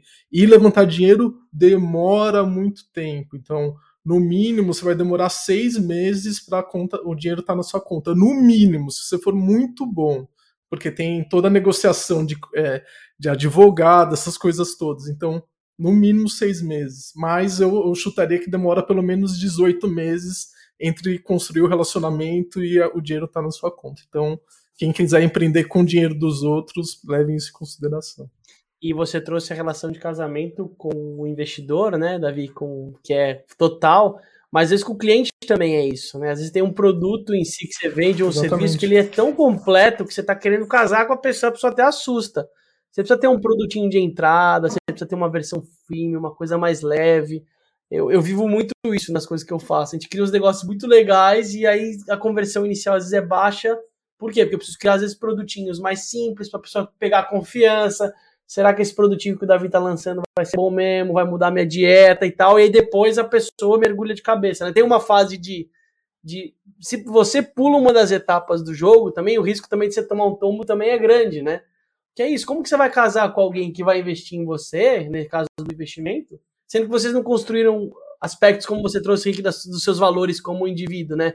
Você não passou um final de semana com o Flávio aqui, sei lá, na casa dele aqui na Ilha Bela, para entender como que ele lida com os filhos dele, ou como que ele curte o final de semana, ou como que ele usa talvez proje a projeção de resultado financeiro para um lugar mais de vida. Cara, às vezes são gatilhos que talvez mudariam. Imagina quantas relações que se perderam ao meio do processo, elas já estavam claras ali no começo que ia dar. E não é por malvado ou não, não é uma questão de certo ou errado, é uma questão de talvez desalinhamento de perspectivas e objetivos, né? Então, muito muito rico da visão puxar esse aspecto do, da sociedade. Boa. E acho que o, o conhecer, assim, né, é que você falou, além das reuniões, né? Tipo, pra gente foi, por exemplo, com o Flávio foi no barzinho, com, com o Thomas e o Derek também, com, assim, eu tento buscar isso, sair para fora, para o nível humano. Que é isso, né? Ah, um tem uma oportunidade de investimento de capital, o outro tem capital, então é essa, essa transação aparente pro lado de fora, né? Mas tem muita coisa aí nesse background, né? Então, é, como o Davi falou, demora, porque se imagina o casamento você conhecesse alguém na balada, ó, vamos casar, bora. A chance de dar errado, pode ser que dê certo, mas a chance de dar errado é grande, né? Então é conhecer e em diversos níveis. Por isso que quanto mais tempo você tiver para se conhecer melhor, quanto menos dependência do capital você tiver, melhor. Porque é isso aí, você tem o poder de escolha. Senão, fazer algumas coisas rápidas pode ser que dê certo, e mas assim, a minha visão é que vale a pena você fazer com mais calma. Antes tinha essa pressão toda, né? Vai, Series, Pre-Seed, Seed, Series A, tá, vai, Eu acho que isso tá, tá, mudou, assim, a galera tá aí. Pera aí, galera, com esse mercado... É, mudou, mano, mudou porque acabou o dinheiro também, né? Tipo, acabou a mamata. Eu vi que o, que o Japa lá lascou, tá devendo dinheiro na pessoa física lá, o cara que, que bagunçou tudo, né, meu? Enfim. Mas... o, o, o, como se chama? O Masayoshi Shisan, né? O cara bagunçou tudo, velho. Ele caiu na cena do céu do dinheiro, enfim, ele uma galera, né? Mas enfim, o que eu ia trazer só desse último, desse último, da última fala que você falou, que assim, você tá com um nível de plataforma gigante, né? Você falou, cara, um milhão de acessos únicos, sei lá, tipo, são movimentos muito grandes. Só que tem um desafio desse momento que você tá, que eu queria que você falasse, não que seja uma oportunidade também, porque todo desafio para quem empreende é uma oportunidade, né? Normalmente tá muito mais ali do que tá muito certo, eu coloco hoje menos ficha, coloco o que não tá certo. Mas é o desafio de lidar com regiões específicas, clientes em diferentes lugares, uma cultura de conversão diferente, times remotos em vários lugares. Eu queria que você falasse aonde você hoje conseguiu estabilizar o seu modelo de forma internacional, ou seja, graças à tecnologia mais barata, logística funcionando, né? Porque você depende da logística de. O custo da passagem impacta às vezes, né? O dólar subindo impacta, porque você tem outras estruturas acontecendo que impactam o seu negócio. Mas tem muita gente hoje no Brasil querendo internacionalizar, né? O mundo online, fazer o global. Puta, faz o site em inglês já, principal, foda-se o português. Mas, cara, mas aí você vai segregar uma galera que não vai saber entender. Então, eu queria que você falasse um pouco quais são os, os desafios é, de ser um negócio já global e E, e se tem praças ou lugares onde você cresce mais e talvez de forma que você ainda não tem clareza disso, né? Porque as coisas vão sendo apropriadas, assim. Eu queria que você falasse algum caso, é bom de contar histórias, eventualmente, o caso de um cliente em Bangladesh que quis, quis ir, sei lá, pra, pra Bratislava e, tipo, mano, rolou porque tinha um cara, sei lá. Como que é isso, né, de ser mundo, né, como plataforma? E um parênteses, é muito legal de, dos negócios de turismo que eles geralmente começam internacionais do dia zero, que nem o, o Diaspora Black começou internacional dia do dia zero, porque tem que ser, é, é difícil ser, não ser internacional. Sim. É, o nosso caso também foi essa vibe. A gente estava em San Diego, né? Então a gente lançou em inglês. Era essa ideia, né? Pense grande, pense global. Tá? Então eu tava mais nessa, nesse, nesse conceito. Acho que hoje mudou, né? De novo, faz oito anos, assim. Eu acho que hoje. É, o fato também de ter começado em inglês fez a gente atrair muito brasileiro. Porque saía as marcas, as matérias, assim, eu lembro nos, nas revistas, jornais empreendedores brasileiros na Califórnia lançam um site para viajar de graça. Putz, é muito sexy, né? Ainda aparece o Rick na foto, assim. Aeros prêmios, não sei o quê. Por que isso, né? Então, isso ficou por, durou, durou um tempo ali. Eu vejo esse, esse storytelling que não fazia sentido pra gente depois de um tempo. Por isso, no começo foi bom que ganhamos notoriedade, as pessoas conheceram a gente. Então, no começo, 80% era Brasil. Hoje, menos de 20% é Brasil, da Packers. Então, com o tempo, a gente ficou conhecido aqui primeiro, depois traduzimos o site para espanhol e português, aí começamos a crescer na América Latina e mais recentemente Estados Unidos e Europa no ano passado. Mas assim, o, o, foi um foco grande, principalmente nesses canais nossos, né, de afiliados e de é, conteúdo, muito tempo assim para a gente conseguir realmente ter algum impacto lá fora. Mas a natureza do negócio é um pouco assim, né? Então, em D0 a gente já tinha pessoas em lugares diferentes, é, anfitriões sempre foi bem espalhado, mas viajantes especificamente, né? O, anfitrião é nosso parceiro, viajante é nosso cliente. A gente está crescendo bem mais hoje nos Estados Unidos e Europa do que no Brasil. Acho que alguns motivos, né? É, o ticket médio é, baixo para eles é, é, muito baixo, né? No Brasil é mais significante ainda com quem está tá buscando esse tipo de experiência. Por a gente já estar tá mais tempo aqui, né? Então acho que mais gente já foi conhecendo, viajando, então em outros lugares. E a cultura mesmo, né? Na Europa acaba tendo essa cultura maior, nos Estados Unidos a cultura do voluntariado é maior. O Brasil ainda acaba ficando nessa vibe de não, é tipo assim, eu vou num, num, lugar limpar banheiro, assim, já tem uma vibe ainda mais. É, as pessoas jovens ainda, né, de classe média alta, que podem financiar uma viagem, por mais barata que seja, é, internacional, né, não pela América Latina aqui, que tem preço da passagem, ainda te, acaba tendo, eu vou é, fazer eu vou fazer alguma coisa por alguém, né? ainda acaba longe da realidade de muita gente no Brasil, ainda como conceito. Muito legal. Baita oportunidade, né? Você vê, o turismo é o lugar mais óbvio disso. E, mas hoje tem outros mercados que já estão fazendo isso, né? Eu dei um exemplo recente de um amigo meu que tem uma loja de camisetas. Ele mora no Vale do Capão, o Vitão, enfim, e é um baita designer. E até então a cabeça era Brasil, né? Quando o cara entende que putz, tem muito mais valor falar de um produto brasileiro, feito com uma cultura local, que valoriza o bioma e tal, que você pode vender isso para o mundo todo e hoje está muito mais acessível para para ser comercializado. Tipo, agora eu acho que o brasileiro tá ficando um pouco mais corajoso, sabe, Rick? Eu sinto, sabe? De. de... É, o episódio passado da Dinos é, foi bem nisso, né? Isso. Totalmente. É, mas muito preconceito, assim, eu, quando eu morei no, no Vale ali, era bastante preconceito, chegava nas reuniões, tive reunião com o Sequoia, Axis, fundos gigantes, sentia, assim, o fato de ser brasileiro. Primeiro, eles surpreendiam que era brasileiro, porque era um site em inglês, né, meu nome, eu, eu botava Rick ali, né, então, Rick! Mas aí chegava... Rick! chegava ali, pô, por mais que eu falasse, falasse inglês, o sotaque tem, né, pô, Brasil, aí o cara soube aquelas notícias do Brasil, assim, né, sempre, né? Nos últimos, a história inteira, abre as notícias do Brasil lá fora para você ver o que vem, né? Então, tem um preconceito, tem é, alguns empreendedores que vão muito bem lá fora, assim, geralmente fizeram algum MBA em Stanford, geralmente é isso que deu o stamp ali, é, no meu caso não tinha, então foi, é, ali foi um, bem desafiador, assim, né? Porque aqui no Brasil a gente tava isso, ganhando prêmio, indo bem, lá a gente foi na relação monstra, contratamos um cara que era, é, era virou nosso Head of Growth, um americano, que ele foi um dos primeiros caras que levou o Uber para para a Ásia, então ajudou bastante a gente, mas aí começou a ficar uma operação muito cara lá fora, então acabei voltando, a gente voltou para cá e desde a pandemia estamos remoto, mas os Estados Unidos tem esse, esse poder, né, de ser o maior mercado do mundo, onde todos querem estar, Vale do Silício, mas é um mercado muito difícil, muito competitivo. Hoje seu time, então, a sua base de time tá, em, tá brasileira, é isso? As pessoas, a maioria das pessoas são do Brasil hoje. Então, não necessariamente estão no Brasil, já tem uma metade que está fora, mas são brasileiras. A grande maioria, 80%.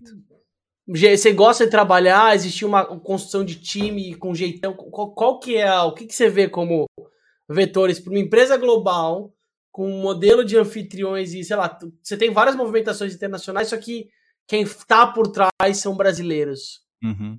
É, acho que tem, um, tem uma questão cultural, assim, que a gente foi, né? A gente, eu fui para o Vale do Silício faz cinco anos, a gente tentou ter dois, um escritório aqui, um escritório ali. A complexidade de fazer isso é muito grande. Então, algumas pessoas conseguiram, algumas empresas conseguiram com muito funding, né? Com muito. Não era a nossa realidade, assim, né? Então, a gente tinha uma, uma, uma possibilidade ali de, pô, se a gente conseguir fazer virar aqui, a gente bomba aqui nos Estados Unidos, aí a gente vai essa realidade não se formou, voltei para o Brasil. Nessa época a gente tinha um escritório ainda, né? Então no escritório. Tinha algumas pessoas que ficavam viajando, mas, por exemplo, a língua que a gente falava ali nas reuniões, né? Aí às vezes tinha, sei lá, seis brasileiros e um estrangeiro falando inglês. E os, a, a, reunião comecei a perceber que era diferente, né? Mesmo, a menos que você tenha pessoas que já moraram fora há muito tempo, já, com várias, né, várias experiências de trabalho em vários lugares, mas a maioria das pessoas que trabalham na Packers eram Packers. Então, a gente pega muito nessa cultura, assim, de pessoas que já viajaram, já tiveram experiência. Então, acabou pelo escritório ficando assim. Depois ficou remoto, aí a cultura já estava meio que estabelecida, assim, né? Então, para a gente ir para fora, exemplo, as pessoas que, tão, que são de fora, que eu estou lembrando aqui agora, a grande maioria fala português também, né? Ô, Rick, deixa eu te fazer uma pergunta. Eu estou entrando no site aqui de vocês na versão em inglês. E é curioso, né, como o posicionamento de vocês, ele reforça esse senso de inferioridade do Brasil, porque não tem nada que vocês são brasileiros, né, cara?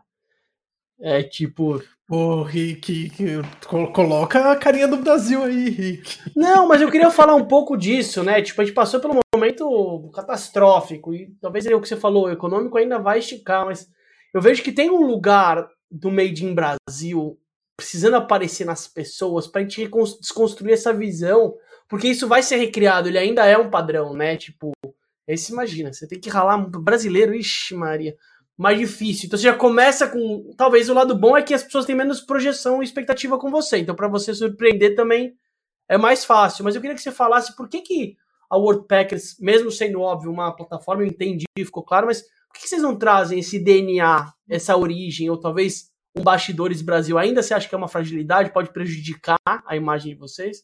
É, o site em, português, né? Tudo que sai no Brasil é bem brasileiro. Agora, se você é um americano ali, né? Vamos pensar, se é um americano de 19 anos, tá na faculdade ali, vai fazer essa viagem. O fato de você ver uma plataforma, se eu ver uma plataforma, ah, isso, a, essa plataforma é feita por brasileiros, por exemplo, lembrando que a gente está falando do site inglês, né? Então não tem por que um brasileiro estar tá no site inglês. Mas uma pessoa de fora vê aquele site ali, ela, as pessoas buscam algo parecido com elas, né? Então é uma plataforma inglês, americana aqui, não sei. Então, assim, é uma plataforma brasileira. Já é um experimento social o tipo de produto que a gente oferece, né? Então, se vai mais com essa inovação, que vai ser essa. Assim, é uma, não é um copycat de uma empresa dos Estados Unidos, né? Se pegar as grandes que deram certo aqui, copycat de empresas dos Estados Unidos. Então, a, o nosso é uma coisa que no, lá era nova, então tinha que explicar para o cara do Sequoia o que, que era o tipo da experiência. Além de tudo, um brasileiro. Então, no Brasil, a gente é bem proud, assim, de se ver todo, todas as matérias que saem e o site em português. Mas não tem por que a gente levar para fora, ó, isso aqui é, é do Brasil o contrário é verdadeiro. Se pensar as coisas de fora do Brasil, as pessoas colocam, ah, isso aqui é uma empresa alemã, hein? E a galera gosta. Então é realmente um, um complexo aí da, faz do sentido. Brasil mesmo. É, faz sentido, mas é um desafio, né? E eu sei como ser um cara também de propósito é, é esse lugar, né? Porque tem valor também, porque não é uma mentira, né? Integridade, pô. Imagina um americano de 19 anos querendo buscar voluntariado, coisas inspiradoras Fala que da hora, foi a galera do Brasil que tá tudo fudido lá. Os caras fizeram um negócio muito da hora, mano. Pô, talvez o Brasil. Eu tenho feito hoje, isso é um, um território que eu vou trabalhar muito forte para 2023 e a gente pode ter conexão com isso para pensar junto, que é desenhar processos de experiência de aprendizagem imersivas no Brasil para estrangeiros, né? Eu tenho me aproximado com a AIA, que é um hub super forte, tem uma galera muito legal que tem essas demandas, só que a demanda ela vem muito pasteurizada, né? vai para as favelas tradicionais, vai para os ambientes de startups. Não, é trazer para a raiz. Assim, você quer entender agro, agrofloresta onde? Em qual região? Você quer entender qual perspectiva de bioma? Qual perfil de comunidade você quer entender? Tem um calor que não chega essa mensagem.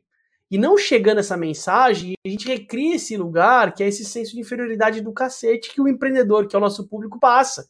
A gente nunca vai ser suficiente, a gente nunca vai estar pronto, a gente nunca vai ter dinheiro suficiente. O dos Estados Unidos sempre vai ser melhor. Cara, não sei falar inglês tão bem, vou me sacar, adorei o que você falou. Cara, eu vou fazer rodada de captação fora, mas eu não tô com o inglês perfeito. Foda-se, você vai vender curso de inglês ou vai vender o que você manja fazer, velho? Pega um tradutor foda, baixa o aplicativo do Google hoje, que tá cada vez mais avançado, dando. Claro, então tem um lugar que você, e como plataforma, é um exemplo não só para dentro, que você é, puta, é maravilhoso ouvir como as pessoas te valorizam. Ah, você foi recomendado por algumas pessoas dos nossos episódios, a gente sempre faz um pós-episódio, a gente já tá em quase 70, né? Pessoas que já falaram, fala com o Rick, é legal falar com ele e tal. Então, acho que o seu self-branding, a sua marca pessoal, ela é muito sinérgica ao seu negócio, as coisas elas não operam uma somando para outra em escalas diferentes, mas elas operam girando com a outra. Mas eu vejo que tem um valor da gente como Brasil, DNA empreendedor, se fortalecer cada vez mais como imagem por trás das empresas que estão operando em diferentes lugares do mundo, sabe? Acho que é, é um, é, um, uhum. é um. Mas é que são muito poucas, né? Se eu pensar assim, empresas brasileiras que operam bem fora assim, putz, vai ser Paulo Coelho, pode ser. Então, assim, realmente é muito desafiador, é muito, é, é, muito fechado os ambientes lá fora. Então tem alguns, né, que cresceram bem lá fora. Car né, Rental é mas... é brasileiro, né? Qual? O Car Rentals é brasileiro, se eu não me engano. Eles são de hum. Curitiba. Hum, massa, e massa, é, é, é, massa, assim, ninguém, ninguém. São os invisíveis, olha lá. Brasileiros invisíveis. Se você que tá ouvindo o episódio, conhece algum. Olha o episódio sobre isso, galera. Hã? Vale um episódio sobre isso aí, hein? Os brasileiros investem. Eu nunca, nem conhecia esse de Curitiba aí. Cara, Car, Car, Rentals é uma das maiores plataformas de aluguel de carro do mundo. É brasileiro, Curitiba. Depois eu vou atrás deles, é, eu, tenho contato em comum. Ia ser bem massa a gente trazer eles aqui. É, a gente tinha, o Davi já tinha falado deles, a gente ia gravar com ele. É, faz todo sentido da visão. Deve ter mais, né? Então, realmente, o Rick já deu ideia. Vamos garimpar esse perfil que deve, com certeza. E outra, negócios regionais, porque o brasileiro também ele tem esse senso de de sair do país e morar e construir. Você vê quantos brasileiros estão, é que nem Praga, brasileiro, você vai lá pro Catar, tem um monte que mora lá também, fazendo coisas. O cara, ele entrou no Catar via Wordpackers e construiu família lá e não saiu mais, né? Então, Wordpackers como meio, né, de, de uma construção de uma nova identidade. Mas muito legal. Eu queria que você falasse um pouco também, para a gente já começar a ir fechando aqui, Rick, que essa perspectiva de virada de ciclo, né? A gente está falando que ciclos são simbólicos, né? O ciclo pode ser um dia, o ciclo pode ser o nascimento, a chegada de alguém, como a gente falou, mas o, o ano ele tem essa, essa simbologia e a gente, como é brasileiro visceral, adora essas, essas crenças, esses detalhes, né? Essas, essas superstições, né? Os folclores e tal. A gente tem uma transição de ano acontecendo, né? Não sei quando você que está ouvindo vai ouvir o episódio, mas o episódio foi gravado no finaleira de 2022-23, que foi um ano assim emblemático. É o que você falou da fala, né? O, o pós-pandemia se desenhando, ainda a pandemia pega forte, mas a gente está numa projeção de, mano, vamos passar por esse ciclo. A gente tem uma mudança de ciclo de, de presidente, e muita coisa mudando de, de ciclo. Eu queria que você falasse, além do cenário econômico que você já trouxe, que vamos passar, na sua visão, por, uma, por um período mais difícil, uma recessão, e, e isso é inevitável porque o mundo está assim, né? Você falou um pouco das, dos desafios climáticos e tal, mas eu queria que você falasse, dentro do mercado que você atua, com os especialistas que operam, é, o que, que você está sentindo de movimento de oportunidade legal para quem está começando negócios pequenos ou tem alguma empresa que está operando dentro do, do ecossistema Word, WordPackers, assim? O que, que você vê de oportunidade, Rick? Boa. Acho que o nicho de impacto social é o, eu acho que é o maior que tem. Cripto, eu, eu, há um tempo atrás eu ia dizer cripto, NFTs, etc, e ESG, ESG e, e coisas relacionadas aos dois, né? Mas esse da, das criptos aí, ultimamente. Tá é, difícil. Não, como isso varia muito, não sei quando a galera vai ouvir, né? Pode ter tudo mudado. Mas, enfim, eu acho que focar em impacto social, focar em SG faz sentido para todo mundo que está começando, que já está empreendendo, que está, pelo menos, ter esse olhar que vai ser. É, não, não vai ter como não ter, então, quanto antes você tiver melhor. Então, o que eu estou percebendo para na Worldpackers é esse, esse caminhar para impacto socioambiental cada vez maior, porque é o que as pessoas estão buscando ali, então as pessoas querem as experiências ecológicas, querem as experiências sociais, então a gente vai naturalmente guiando o produto, né? Então, travel como um todo, quem está quem tá nesse mercado, mudou muito no B2B, né? Então, com, com trabalho remoto e menos viagens de trabalho, isso mudou, acho que é uma mudança que tal, ela ainda vai voltar a ter mais encontros presenciais, mas não como era antes.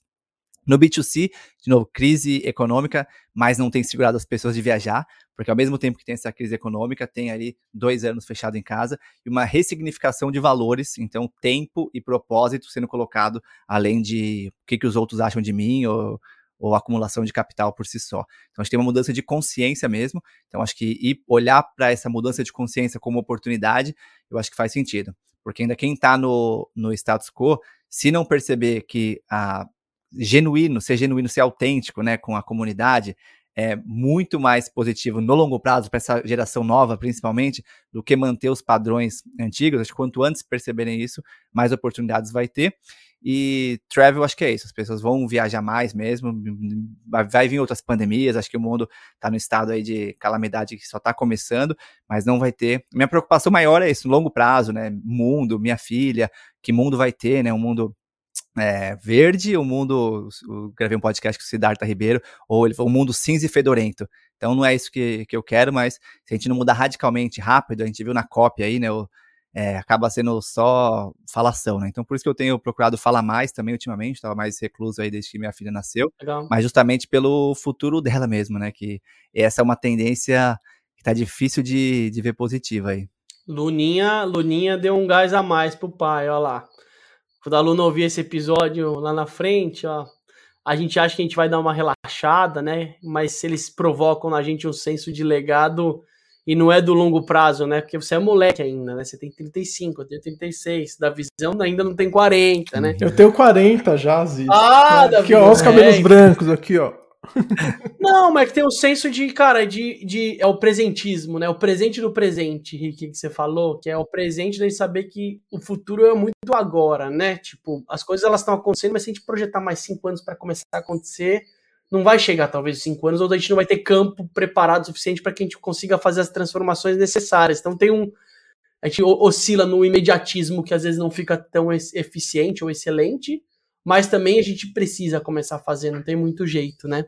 Tem, tem um gancho bom que o Rick acabou falando que é, ele tem duas apostas aí, né? Cripto e, e, e, e, essas coisas relacionadas com impacto, e um dos nossos patrocinadores é a Duari, que trabalha exatamente nesse, nesse meio entre fintech e ESG. Hum. Então a gente também acredita muito que tudo que, tá, que tem esse viés de, de social, por isso que a gente traz tanta gente aqui para o desnegócio relacionado com meio ambiente, causas ambientais, a gente gosta muito, a gente acredita muito nessa intersecção mesmo. E no longo prazo, né? Porque o curto prazo a gente ainda vai. Prazo, guerras ainda vão continuar, ainda vai ter Alemanha queimando carvão, então a gente ainda está ainda piorando o mundo antes de melhorar. Então, assim, quem está muito pelo curto prazo, aí é melhor day trade de cripto mesmo, porque todo o resto vai ser bem volátil, mais volátil ainda, porque segura, porque mudança de governo aqui é uma coisa, mas o que vai acontecer lá, no, já teve uma prévia agora, né, no, nos Estados Unidos, mas o que a gente vai ver nas eleições de lá, nas eleições da Europa, o que a gente vai ver no para que lado que o mundo vai, né, com essa guerra, então acho que tem preocupações, riscos reais de ataques nucleares, né? Então a gente está vivendo isso em 2022, né? Então uma maluquice do além. Mas é muito legal você falar esse movimento, eu sinto desse lado aqui, que é o lado do terceiro setor do, do olhar de impacto social e ambiental, são os nossos produtores preparando alojamentos cada vez mais para dificuldade de mão de obra nos sítios, né? Então acho que isso é um o agro, o olhar do agro, agroecologia, ele vai trazer um fluxo de pessoas de debandando das cidades e não para trabalhar para cidades, porque aí você chega nesse lugar, aí você vê um puta lugar animal, um sistema funcionando, aí você tá no seu online trabalhando para o banco, né? Você fala, mano, é o que eu vivo aqui na Ilha Bela, tipo, falo, mano, eu não posso morar na Ilha Bela e, e trabalhar para fora, eu preciso fazer coisas aqui para Ilha Bela, então eu tô num, num movimento de pertencimento, isso, então essa galera tá indo e eu vejo também as lideranças comunitárias, Davi, o próprio Hermes, que o Davi super conhece tem um episódio, Cara, estão preparando tudo pousada nas comunidades. Tá muito legal, porque como eu mantenho, eu retenho o voluntário, ou doador, ou parceiro, para que ele more e ele sinta na pele o que é morar aqui dentro. Então eu vejo que esse, esse movimento dos ambientes se prepararem, e não só o informal, que são a casa das pessoas, mas são os alojamentos acontecendo. Isso está acontecendo em vários lugares diferentes. E aí entra só um aspecto com a Duari legal. Quais são as, os gatilhos de, de recompensa que eu vou dar para para os meus, pros meus, pros meus, pros meus, pros meus doadores, né? A gente tá falando do dia de doar hoje. Hum. Cara, se eu doar para alguém solidário agora, então, cara, se você tá ouvindo o episódio doar mais 100 reais, eu te passo um final de semana via Wordpackers num produtor parceiro meu. Vão, vão criar engrenagens de, de recompensa, menos, é, sei lá, o dinheiro cashback, que, mano, a gente sabe hum. que o cashback tá embutido o valor, né? Mas criar coisas onde a gente comece a conectar, às vezes, um hum. agente que faz gestão de doação com uma WordPackers da vida, que às vezes ainda não ter uma vocação para isso, mas pensar em collabs, né, o mundo das marcas se juntando, para que a gente fortaleça esse senso de, de, de, experiência que acho que é o que está todo mundo precisando, né, na verdade. Exato. Mas muito legal. Essas alianças mesmo, porque é, tem uma oportunidade, mas assim, quem está no status quo não tem por que querer sair dali, né? Então tem uma tendência à manutenção. Algumas empresas têm olhado isso, né? O que, que as startups têm feito. Ainda é uma coisa bem distante, e mais distante ainda é como elas estão olhando o ESG, né? Então, ah, bota alguém aí para falar com a, com a imprensa. Sempre foi assim, mas vai, isso vai mudar radicalmente, não vai ter como, assim, tá acontecendo rápido, mais rápido até do que eu imaginava, essa porque a, as questões climáticas, ambientais de discussão ao redor do mundo e mídias sociais levando disparidades sociais também na, na, cara de todo mundo, tá mudando muito rápido também. Então, acho que é, adaptar ou adaptar. Acho que é uma. É o, aquele, o Harari, né, do livro Sapiens, né, ele fala que a característica principal que as pessoas têm que ter nesse século é a capacidade de adaptação. O Einstein falava, né, a capacidade de improvisar vale mais que o conhecimento no longo prazo. Então, acho que mais do que nunca, né, num ciclo que as mudanças estão mais complexas, né, e o universo de expansão só vão continuar mais complexas, como a gente se adapta nessa espiral sem, sem ficar minimamente maluco, né? Porque um pouquinho maluco não tem como não ficar, né? E sua próxima viagem vai ser aonde, Rick? A próxima eu vou ter um casamento na Argentina, é, já no final de janeiro. Um amigo meu do, dos Estados Unidos vai casar na Argentina. Vou para lá. Até lá eu ficarei por aqui. Isso que é o bom, o Rick ele viajou para tudo quanto é canto, então ele tem amigo pelo mundo inteiro, tem justificativa para viajar sempre. É isso que eu ia falar, a plataforma ela perde o Rick, porque o Rick já tem muito amigo para receber. A Luna vai junto ou não? Tem muito amigo que eu, eu acaba entrando na WordPackers, acaba entrando, porque a casa, como tem essa questão da segurança, são poucas casas que tem, mas quem vocês tipo, quiserem receber gente, aí vocês falam, tem um processinho ali de, de verificação, mas isso a gente faz para quem a gente tem mais é, contato, assim, né? Porque é uma outra realidade, né? Você ir para um, um CNPJ, você ir para uma casa. Mas receber voluntários em casa, assim, era o, é o legado do Couchsurfing, né? Que a gente acabou absorvendo uma parte, que com o Airbnb acabou é, ficando muito, muito pequeno, mas ainda tem muita gente que tem esse, essa vontade, assim, né? Então, tem essa possibilidade também, fazer os dois ao mesmo tempo. Muito bom.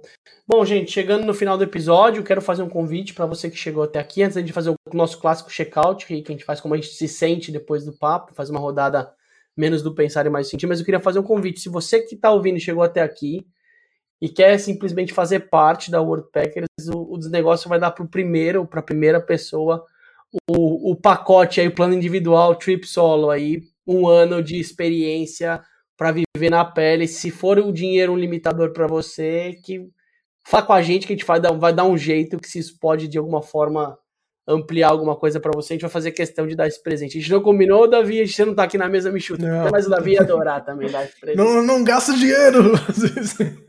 Valeu apresentar, assim, galera. Isso é porque tem muito que é a inspiração, né? Ah, tenho essa vontade, agora é, é a ferramenta mesmo, né? Você, com, com, com essa membership aí, você pode realmente ali filtrar lugares. Ah, quero só lugares de montanha, só lugares relacionados a yoga, ó, veganismo, lugares, eh, templos budistas, enfim, o que você quer ter de experiência, você consegue achar lá. Tem experiências de uma semana, tem experiências de dois dias, então tem experiências pertinho, tem do outro lado do mundo.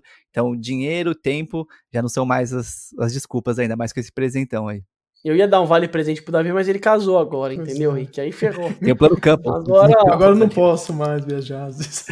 Agora Davi tá. Agora virou caipira aí, ó. Do, diretamente de Ribeirão, diretamente de Ribeirão. Bom, primeiro grato, Rick, ao seu tempo e à sua energia. A troca foi extremamente rica, muito legal conhecer você. É. Entrei sem expectativa, mesmo projetando várias coisas. Foi muito bacana a gente eu tive um papo com o Davi antes de começar o seu episódio. Estava preparando coisas da pauta, falando de coisas. Eu falei, Davi, vamos descansar e respirar um pouquinho para falar com o Rick. Então a gente pegou quase 30, 40 minutos e eu simplesmente deitei aqui na grama, aqui no, no gramadão, aqui na chuvinha, assim, sabe? Dei uma deitadinha ali, falei, ah, e deu, foi, foi, foi ótimo para conectar com a, a, acho que a vibração do nosso papo. Então, saiu grato a sua energia, seu, seu tempo. Davi, óbvio, grato à sua companhia, o privilégio de estar chegando por mais um ciclo de ano junto com você, então privilégio e óbvio para você que ouviu até aqui também privilégio ter você junto com a gente. Então saiu preenchido do nosso papo, preenchimento é o sentimento principal aí. Bom, eu, antes de mais nada, queria agradecer ao Rick pela oportunidade de conversar com ele. Eu já conhecia o World Packers, então é muito bom ver é, quem está por trás da, da empresa assim, sempre eu sempre gosto muito de empresas nacionais que têm esse esse viés internacional. Então é muito bacana ver uma empresa que consegue efetivamente ter uma um, um negócio fora assim. Brasileiro, como o Aziz comentou, a gente tem esse senso de, de cachorro vira-lata, assim, então é muito bom ver empresas que estão fazendo coisas muito legais no âmbito global, assim, eu fico muito inspirado, assim, e eu estou montando uma empresa agora, e eu tenho, eu estou montando uma empresa muito para o Brasil, e sempre que eu, esse é o segundo papo que a gente tem com pessoas que têm uma atuação internacional, eu fico com essa pulguinha, assim, da, na orelha, assim, putz, será que eu não tenho que pensar de alguma, alguma coisa internacional já no dia zero, então eu saio daqui bem inspirado aí pela história sua, Henrique. Grato. Eu saio nutrido e, e mais presente. Acho que a gente falei da presença ali, né? Mas é, acho que entrar em conversas assim verdadeiras, espontâneas, acho que geram perguntas e pensamentos bem bons assim. Então eu saio presente no sentido de me fazer questionar e não repetir, né? Então a presença acho que vem daí e nutrido disso, né? Acho que de trocas verdadeiras, né? De inteligentes, né? Tecnicamente, mas também com esse olhar mais humano, né? Acho que é isso que vocês trazem no, no podcast. Então, parabéns. Acho que juntar esses dois lados, né? Técnico, né? De pô, como empreender, falando de rodadas de investimento, falando de. E ao mesmo tempo de como um se sente, né? Um pouco antroposófico, assim, né? Então, acho que foi um papo bem, bem bacana. Saiu leve e saiu feliz aí. Prazer conhecer vocês. Chegando em Floripa, dê um toque aí. Com certeza. É, para mim tá fácil. Eu vou em Floripa no começo do ano. Meu sócio, Davi, é, da, da, da Scap. A gente, o, da, o Davi da sua vida, né? É outro Davi, na verdade. É o Davi. a gente toma um café aí, mora aqui no Campeche. Ah, eles moram tudo aí no Campeche também. O Bruno, o Brunão, ah. o Davi. O Brunão, ele trabalha na, na, com a gente há três anos. Ele é da Outward Bound também. Um cara super de experiência imersiva. Então acho que o, o, o café é o chá, né? Você mostrou do chazinho ali. A gente Tomo... Eu tomo café até essa, essa hora, o café pra mim não dá. Eu tomo até umas duas da tarde, assim. Então, se for depois das duas, a gente toma um chá. Muito bom. Mas legal, Rick. Valeu, galera. E nos vemos por aí. Tchau.